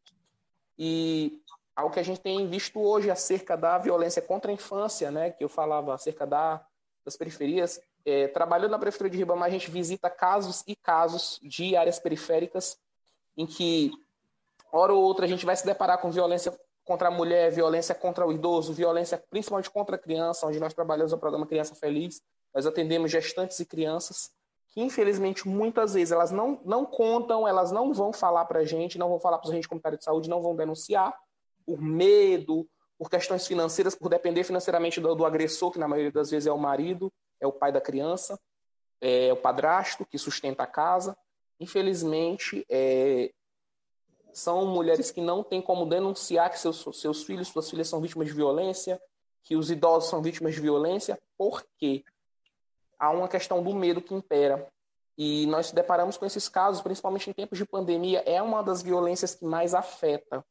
Contra o jovem da periferia, a gente tem essa questão da violência também simbólica, porque é um jovem que vai ter o seu acesso à educação negado, é uma violência simbólica, que o jovem de periferia vai ter aí o seu direito a ter um, uma, uma educação profissionalizante negada, e é uma violência que ela não ocorre em tempos de pandemia, como muito bem colocou o nosso companheiro Deilson. A pandemia ela não veio para trazer violência, ela escancarou uma violência que já existia, um problema social que a gente já enfrenta, tá? É, essa pandemia veio para escancarar tudo isso. E apesar de muitas ações implementadas, eu parabenizo aqui, não, não por questão política, mas por questão daquilo que eu acompanho, algumas prefeituras aqui na ilha, como São José de Ribamar, que têm colocado algumas ações de distribuir kits de higiene, cesta básica, a cesta básica da merenda e mais a cesta básica do, da prefeitura mesmo sendo distribuída. Isso é algo maravilhoso. E, infelizmente, nós vemos que não é todo município que vai ter essa realidade, varia de acordo com o município. Né? Eu fico triste pelo município, eu sou morador 20 anos de Passo do Lumiar para ver que o descaso aqui é grande e é triste. E nós sonhamos que um dia possa mudar a realidade aqui em Passo. E é, acerca do que o nosso companheiro padre falou, é uma luta que a gente já vem tentando há muito tempo. Eu trabalhei por muitos anos com medidas socioeducativas na FUNAC, né? fui voluntário na FUNAC com projetos é, sociais em oficinas, oficinas para os, os, os, edu, os socioeducandos da FUNAC e para os apenados do sistema prisional maranhense. Trabalhei também com projetos sociais lá no Complexo de Pedrinhas. Infelizmente, a gente vê que poderia ter projetos para investir e capacitar profissionalmente e é, é, de vínculo empregatício para o jovem socioeducando e para o jovem tá em situa e para o jovem adulto, no caso maior de 18 anos, jovens de 18 a 25 anos que estão em situação de é, é, reclusão da sua liberdade. São muitos jovens que muitas vezes poderiam ter um futuro melhor se houvesse dentro é, é da periferia um acesso melhor para esse jovem ao ensino técnico, se esse jovem de, de 16 a 20 anos estivesse numa escola de tempo integral de ensino médio, pública, gratuita, de qualidade, ele não estaria, infelizmente, é, é, se filiando a facções criminosas. A gente tem, infelizmente, hoje uma grande leva de jovens que são é, cooptados pelo crime organizado, pelas facções. Por quê? Porque nós não temos, por parte do governo, dentro da periferia, uma escola de qualidade, uma escola integral, uma escola técnica, nós não temos é, é, é um acesso à universidade facilitado para o jovem de periferia. É, nós temos, infelizmente, a questão das cotas, que o governo quer tirar as cotas e, e o Ministério da Educação que não olha para a Universidade Federal. A gente tem um descaso por parte do governo federal na atual gestão que é grande demais. Nós temos um atual governo federal que tem destruído, destroçado a educação brasileira, desmantelado a educação das universidades. A educação técnica federal tem sido desmantelada, os IFMAs, os IFs, né, no caso, estão sendo desmantelados. Nós lutamos para que isso não aconteça. Nós defendemos a educação técnica e educação superior como forma, né, de foi todas as políticas, viu, Edmar? Ele sucateou Sim. todas as políticas públicas. Exatamente, exatamente, Janete. Houve esse sucateamento houve esse sucateamento, né, e é algo triste. E nós entendemos que é possível mudar a partir do momento que temos uma percepção, né, de que podemos fazer alguma coisa. É algo que o padre falou que foi muito interessante, né? Infelizmente a, a situação penal ela tem cara, ela tem cor. É, o indivíduo que está em situação de liberdade privada, ele está muitas vezes por um crime, eu diria um crime que não era seria necessário é, é, é, prender, no caso, se a gente for pegar um dado estatístico, né? É, é hoje, infelizmente, um dos maiores crimes que tem levado as pessoas a, até mais, mais do que o tráfico de drogas é o furto, né? Que é um crime que essa pessoa que comete esse furto muitas vezes é viciada, ela pode receber um tratamento para se livrar do vício, ela pode receber uma situação de inserção no mercado de trabalho, que infelizmente ela não recebe, o governo deixa lá, não cumpre a medida da pena, é, não executa as, as, audiências, não libera, não coloca políticas né, para desencarcerar essa pessoa e a gente fica aí a mercê. É, e algo que nós defendemos, né? E com, enquanto membro aí de projetos sociais, eu tenho trabalhado hoje com isso. Muitas vezes eu arrecado por conta própria mesmo, sem depender de igrejas ou de instituições. Eu, Eduardo, enquanto pessoa, porque eu aprendi que ser solidário eu não preciso esperar ninguém para ser solidário. Eu começo de mim. Quando eu ajudo o meu próximo, eu já estou sendo solidário. Opa, passou meu tempo de fala. Falo um muito. Um pouquinho. Mas tu pode tudo bem, depois. Tá, tudo bem, certo, certo. É, então, a gente quer te agradecer mais uma vez Obrigado, pela, tua, pela tua fala. A gente pode retomar depois no debate. Obrigado. É, nós informamos é, a todos que estão nos acompanhando que, por problemas técnicos, não vamos poder ouvir né, é, o companheiro Denis, que é o morador do desterro, teve uma queda de energia né, lá na residência dele. Então, por problemas técnicos, ele não vai conseguir somar com a gente. Seria uma fala de experiência que valeria muito a pena escutarmos.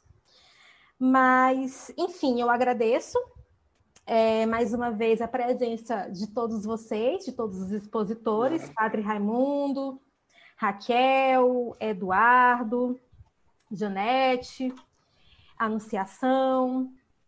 É, agora a gente vai abrir para alguns comentários, né? Alguns questionamentos. É, eu já recebi vários comentários, várias perguntas aqui no meu celular. Eu vou ler algumas para vocês, né? Quem se sentir à vontade para responder. Acredito que não são perguntas direcionadas para um ou para outro, é para o grupo inteiro, então sintam-se à vontade, tá? Então, eu vou ler aqui alguns comentários. É, Lígia Conceição diz: é lamentável que em tempos de pandemia, as nossas periferias são as que mais sofram os impactos sociais com a falta de políticas públicas em todos os sentidos e o aumento da negação de direitos mais evidentes. A contribuição da companheira Lígia Conceição. É, Diana Maria fala no Face. É, isolamento social na periferia significa não ter como se gerar renda. Os moradores das periferias vivem em um momento em que o trabalho formal está escasso e a saída é o trabalho informal, terceirizado e com medidas mínimas de prevenção ao contágio.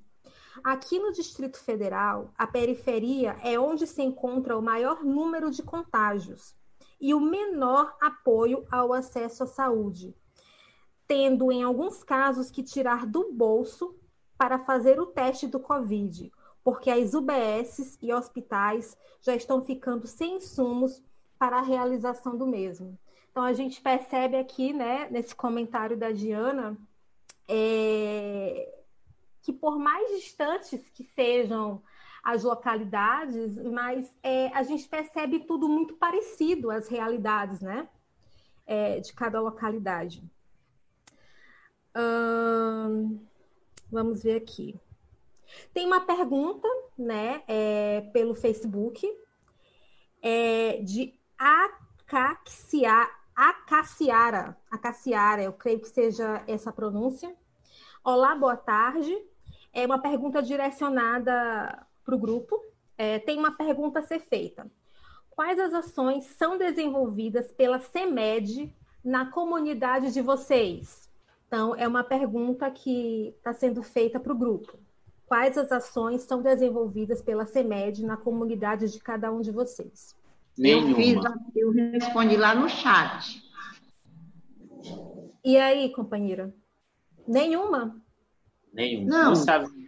no Saviana, particularmente, não existe nenhuma atuação da Secretaria de Educação, até porque nós não temos uma escola é, da rede municipal, a única escola que nós temos é da rede estadual, ela inclusive desenvolve educação infantil, educação no ensino fundamental e ensino médio. Né? Então, a única escola que nós temos é essa. Então, a CEMED não tem nenhuma atuação na nossa comunidade. Bom, na prefeitura, é, na prefeitura de São José de Ribamar, né, nós temos algumas ações que estão sendo implementadas pela prefeitura. No caso, a prefeitura tem dado a cesta básica da merenda, né, convertida a merenda convertida em cesta básica, e algumas atividades estão sendo entregues lá. É, tem sido feito algo. Já em Passo do Lumiar, que é a minha outra realidade que eu vivo como morador, inclusive eu moro perto de uma escola de ensino fundamental aqui do Passo do Lumiar, a minha rua fica próxima a uma escola, é, é, aqui, infelizmente, a merenda só foi ser entregue após denúncias de que não estava sendo entregue, né? Essa cesta básica convertida em merenda por parte da prefeitura, após algumas denúncias foi ser entregue.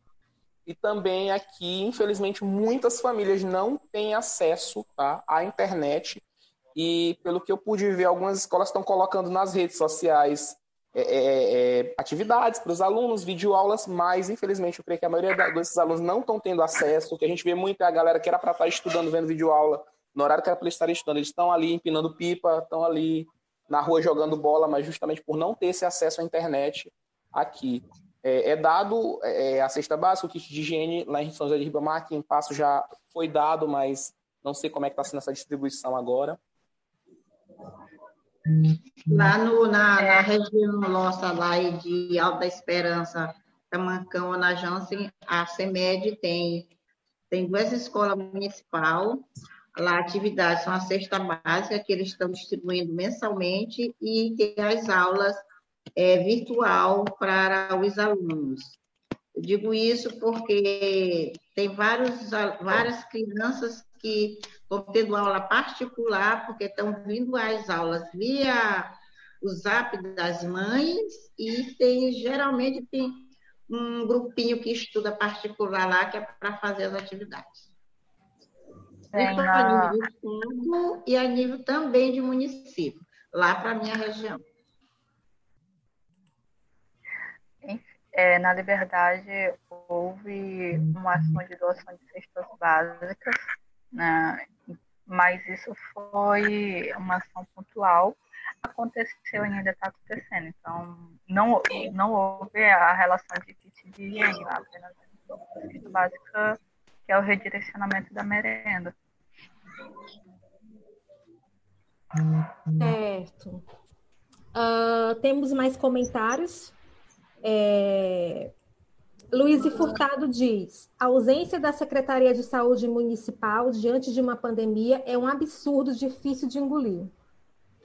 Martins Quelé diz: saúde versus desemprego, um binômio que atingiu de forma violenta o setor de serviços e comércio milhões de desempregados e redução de salários, ainda sem ministro da Saúde, e as estatísticas vão apontar os dois piores presidentes no combate à pandemia. Trump lá e o pandemônio aqui. Hashtag fora Bolsonaro. Fora Bolsonaro. Adorei. Fora Bolsonaro. Fora Bolsonaro. Uh, vamos ver aqui mais algumas, mais algumas contribuições. Uh, é, Martins Quelé continua dizendo: a polícia é o principal braço do Estado que chega na periferia, pois o Estado está capturado pelo grande capital.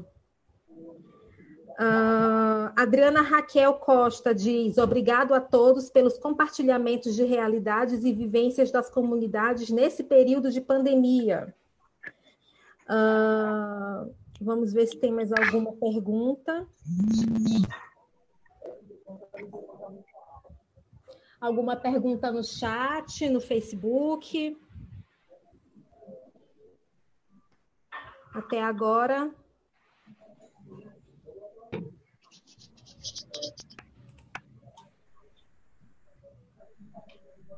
Até agora não temos mais nenhuma pergunta, mais nenhum comentário. Então, acredito que a gente já pode, que a gente já possa se encaminhar para as considerações finais, né? É, eu só queria fazer uma última reflexão, pegando o gancho a fala, alguns pontos interessantes que eu percebi na fala de vocês, né? De fato, é, a gente percebe e concordo com o que a Raquel fala, falou, né? e com que o Deilson também é, concordou, né? De que, de fato, a pandemia intensificou problemáticas que já existiam antes na nossa sociedade.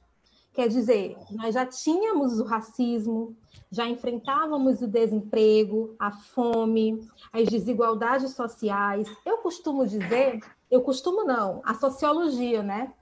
Tem um termo que a gente utiliza que são os marcadores sociais da diferença. E que essa pandemia, Covid-19, fez foi intensificar ainda mais esses marcadores sociais, né? A gente já estava passando por uma grave recessão econômica, com altos índices de desemprego, informalidade, violência. E é interessante essa reflexão, né? Com o aumento do desemprego, falta de renda, leva é, o quê? Diversos problemas, como atraso de aluguéis, falta de recursos para comprar comida, medicamentos. Pessoas acabam não tendo quase o que comer, né? E a situação crítica leva muitas pessoas a desrespeitar as orientações sanitárias de fique em casa, se previna, é, faça o distanciamento social. Mas é, tem pessoas, principalmente os moradores a comunidade mais pobre, né? É, moradores da periferia, etc. Tem pessoas que o isolamento social não é uma alternativa, não é uma possibilidade. Eles acabam ou é, se arriscando a se expor ao vírus, a se contagiar, ou então não tem o que comer, não tem o que, não tem um alimento para levar para sua casa, para os seus filhos, enfim. Isso sem falar também que foi muito dito também é, nas falas a questão dos impactos psicológicos na saúde mental, né? A sensação de pânico, ansiedade, o desespero com a situação econômica e também o medo de morrer, principalmente naqueles que estão nos grupos de riscos, os idosos, né? Principalmente. É, o risco da depressão, os casos de suicídio aumentando. E o que falar também do aumento dos casos de violência doméstica contra as mulheres que se veem convivendo ainda mais intensamente com seus agressores, né? Então, assim, é, há um clima de angústia, né? uma sensação de insegurança com relação ao presente e até mesmo ao futuro. E também chama a atenção é, a questão da desinformação, né? A falta de acesso a informações corretas a respeito da doença. Sim, é, muitos ainda têm dificuldade de entender o quão perigoso é essa pandemia, é o Covid-19. Somado a isso, ainda há disseminação de notícias falsas, as chamadas fake news sobre a pandemia, enfim. E ainda o desencontro, né, é, do discurso de autoridades municipais, estaduais, federais. Cada um fala uma coisa e acaba mais desorientando do que orientando a população. E daí eu chamo a atenção para a importância de lives como essa, é, como essa, como essa conversa que nós estamos tendo agora, é, que são mecanismos até de informação, de denúncia e de aproximação com a realidade do outro, né? Que sofre tanto ou mais do que eu que estou aqui, do que nós todos, né?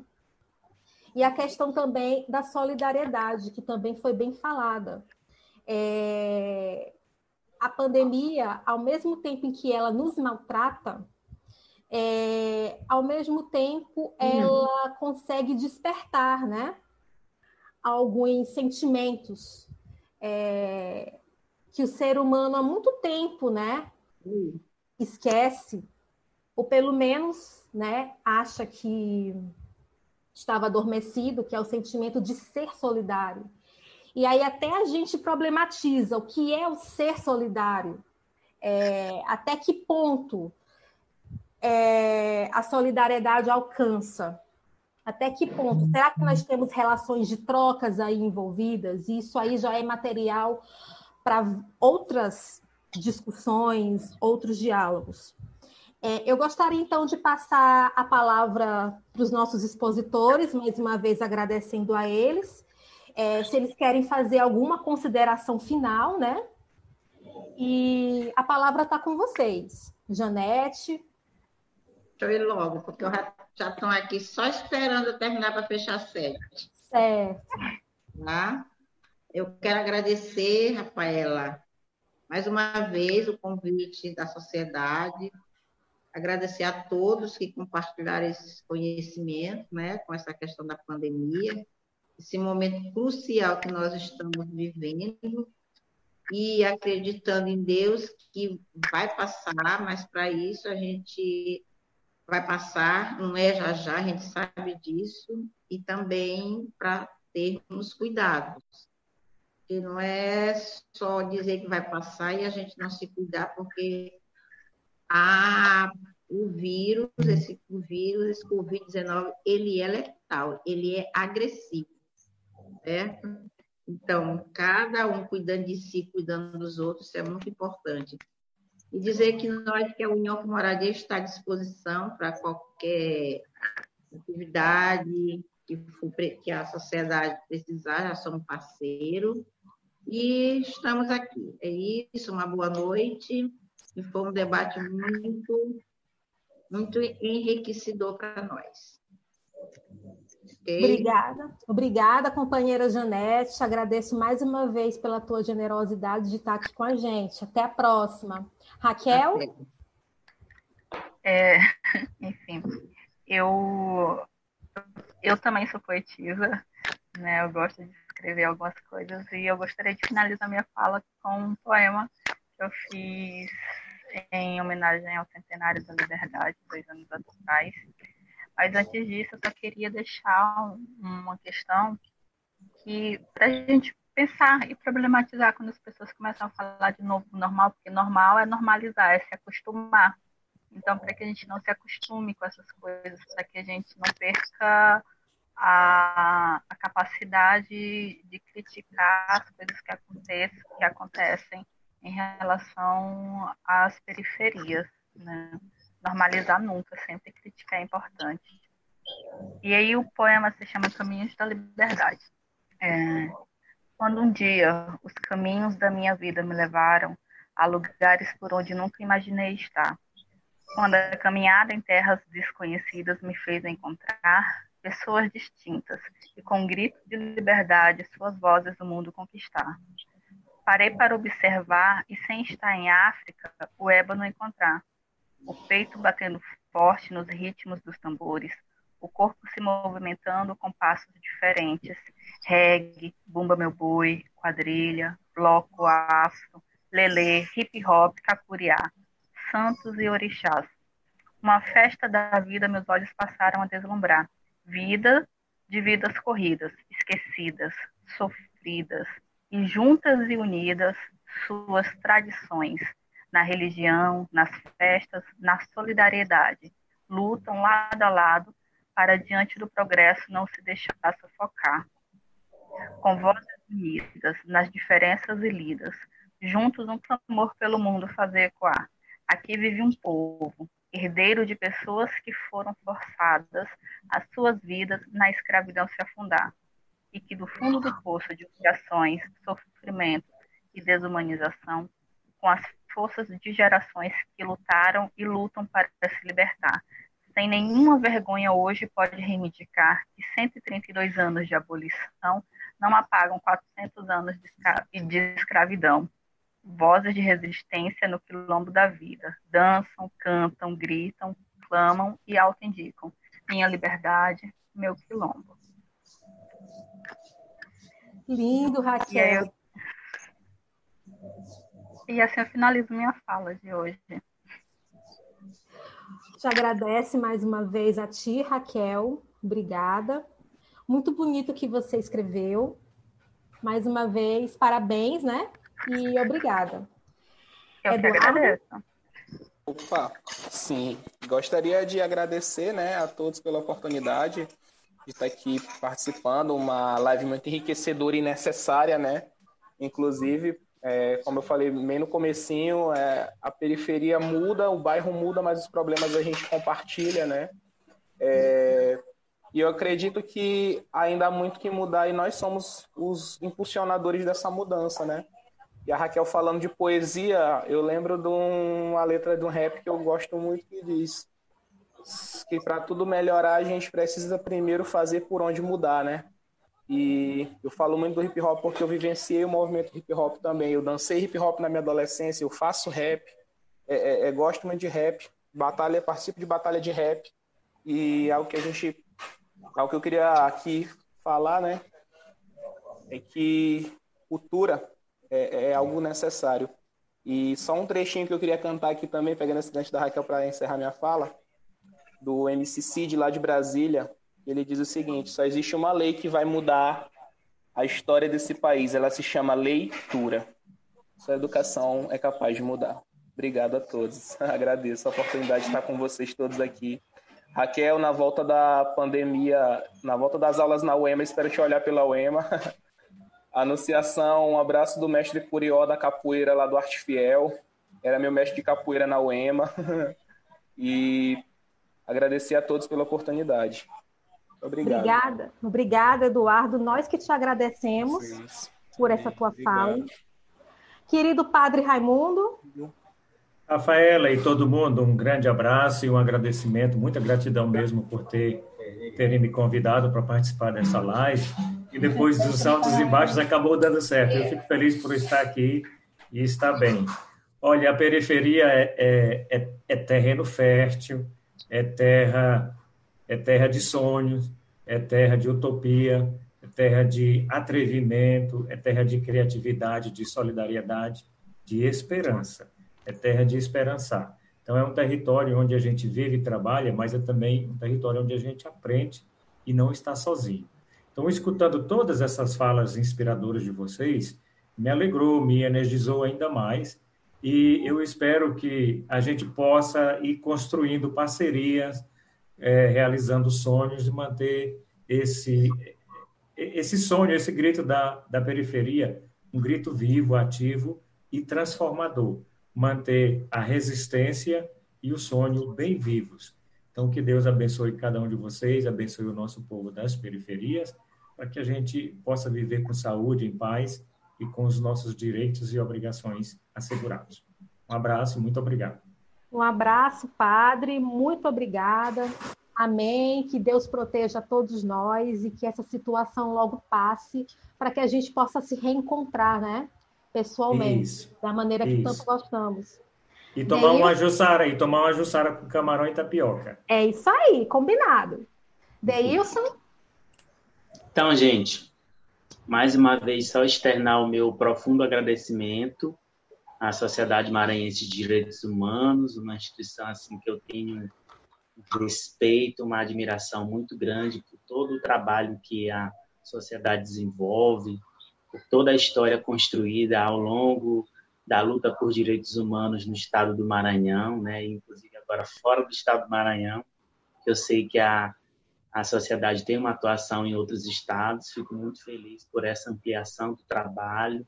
Acho que aquilo que é, que é sério, que é importante, precisa ser ampliado. Então, parabéns à sociedade pela atuação e os meus, meus profundos agradecimentos também a todos os colegas, companheiros, né? alguns eu conheço pessoalmente, outros estou conhecendo agora, outros de vista, né? mas é sempre bom a gente, mesmo que virtualmente, se encontrar né, nessa luta, porque a gente está se encontrando nas lutas, cada um no seu espaço, no seu território de atuação. Né? Então, dizer que essa live foi extremamente importante para a gente se, se energizar nesse momento tão difícil.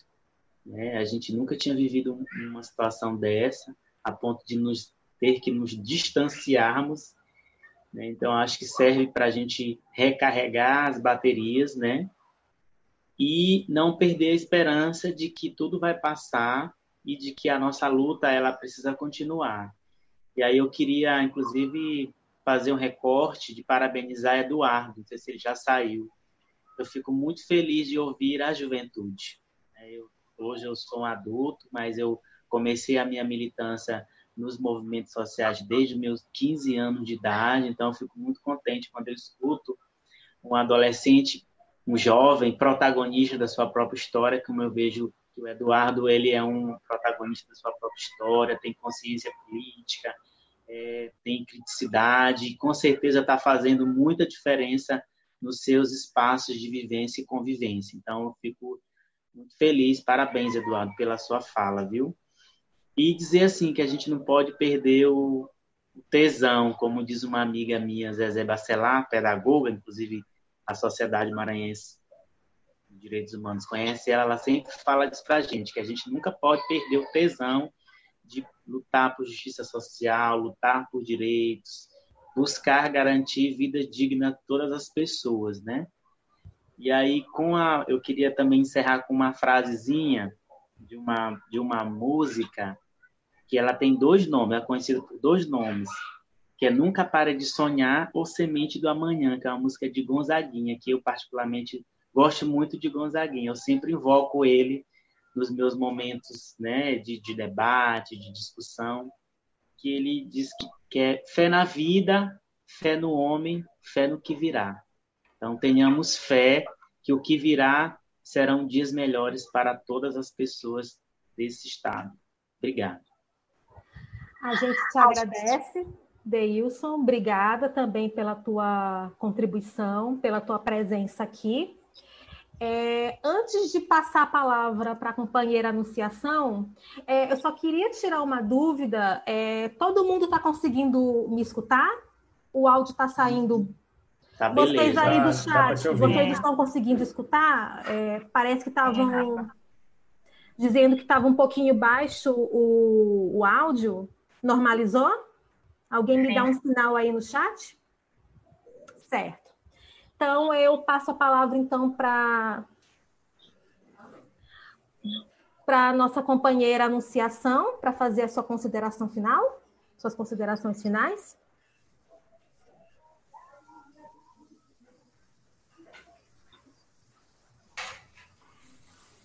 Então, companheiras, fazendo as nossas considerações finais, estão me ouvindo? Sim. Eu estou te ouvindo. Ah, maravilha fazendo as nossas considerações finais, eu estou aqui com os meus meninos, né? Uma boa parte dos meus meninos que chegaram agora do serviço. Oi, gente. Dá tchau para as meninas aí, galera. Vem, Kisa. Tchau. Tchau. Esses são é uma parte dos meus meninos aqui da família Aruandê. Só esclarecendo, eu não sou mestra de capoeira, eu sou uma simples aluna, viu? Eu tenho o mestre Pirrita, o professor Borracha, que são pessoas maravilhosas que me dão essa oportunidade de aprender um pouquinho e deixam uma mulher tomar de conta dessa galerinha aqui maravilhosa. Nós temos aqui nossos meninos e falo, fazendo as considerações finais. Eu queria que vocês gravassem bem essa frase, que, que faz toda a diferença na vida de cada um de nós. O Brasil começa na minha casa. Quando as políticas públicas, os nossos direitos e as, as oportunidades começarem a chegar no nosso lar, na nossa casa, realmente a gente vai estar vivendo um Brasil de direito e de fato, foi isso que eu aprendi muito com as minhas companheiras. Aproveitando para dar um abraço especial para nosso amigo Deilson, nossa guerreira Janete, nossa querida Raquel, a Rafaela, o nosso outro companheiro aqui de Passe do Lumiar, que me deu umas ideias maravilhosas aqui. Eu anotei muitas falas dele. E dizer para vocês que é uma honra, é uma honra para a gente estar participando. Porque quando a periferia é vista, quando a comunidade é vista, e pode se posicionar e pode dizer o que pensa, onde é que dói, faz toda a diferença. Faz toda a diferença. Então, que o Brasil comece na minha casa, nas nossas casas, e a gente possa realmente ser brasileiro de direito e de fato. E vamos fazer um achazinho aí, eu espero que vocês possam estar ouvindo. A gente vai cantar um pouquinho de melodia e dizer para vocês o tanto que é importante estar junto. E um abraço e axé para todo mundo. Família Aruandê, presente.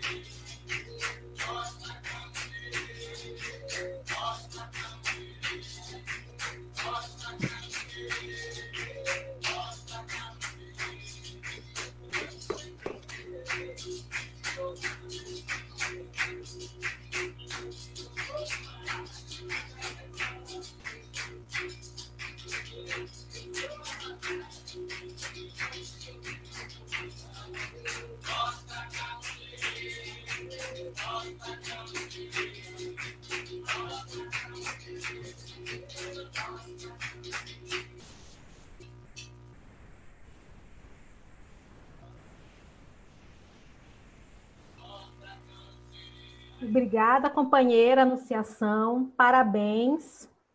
É, lindo. É, agradeço pela contribuição de todos vocês, tanto do Padre Raimundo, da Raquel, Eduardo, Janete, Anunciação, Deilson, o Denis também, que ele se preparou tanto para estar aqui com a gente, mas que imprevistos acontecem, né? A conexão dele caiu, ele não conseguiu voltar. Está mas... de volta agora. Ah, tá de volta agora? Tá. No chat, no chat. Ah. No, no, no WhatsApp do, do grupo da live. Ah, no WhatsApp, então mas que de uma na próxima vez, quem sabe, ele vai estar aqui, né, somando com a gente. É, eu acredito que essa live é, foi um momento, né, de grandes trocas, uma experiência bastante positiva e desafiadora. Eu acredito que para a maioria de nós foi um desafio também muito grande para mim, que é a primeira live que eu medio em nome da Sociedade Maranhense de Direitos Humanos, que eu agradeço de coração pela confiança, né, que depositaram em mim nesse momento, apesar dos imprevistos que aconteceram durante a live, eu acredito que foi uma experiência muito boa, muito positiva e que espero que seja o início de várias outras temáticas, várias outras lives com vocês incluídos, né? De repente outros temas, né? Mas sempre envolvendo a periferia, sempre envolvendo a base e sempre envolvendo vocês, que são nossos parceiros muito queridos para nós da Sociedade Maranhense de Direitos Humanos. Então é isso. É, muito obrigada a todos e nunca se esqueçam. E aí eu já torno minha a frase da companheira Anunciação, que o Brasil nasce nas nossas casas, o Brasil nasce dentro de nós mesmos e que vidas, todas as vidas valem. Eu agradeço e uma boa noite a todos e até a próxima.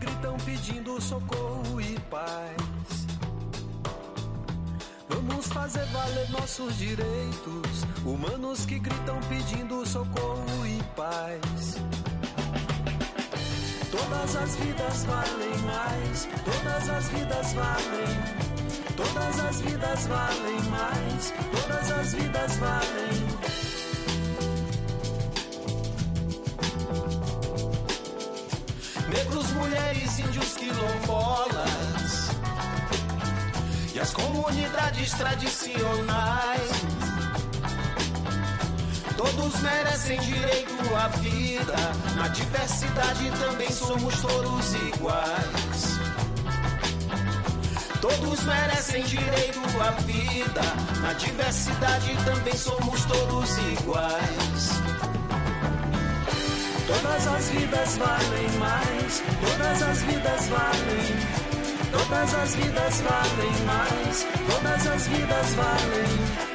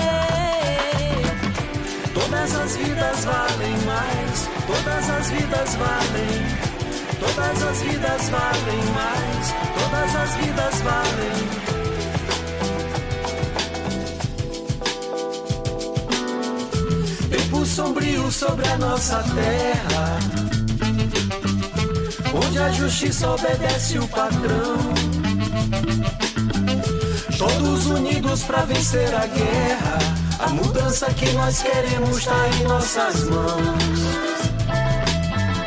Todos unidos para vencer a guerra, a mudança que nós queremos está em nossas mãos. Todas as vidas valem mais, todas as vidas valem. Todas as vidas valem mais, todas as vidas valem.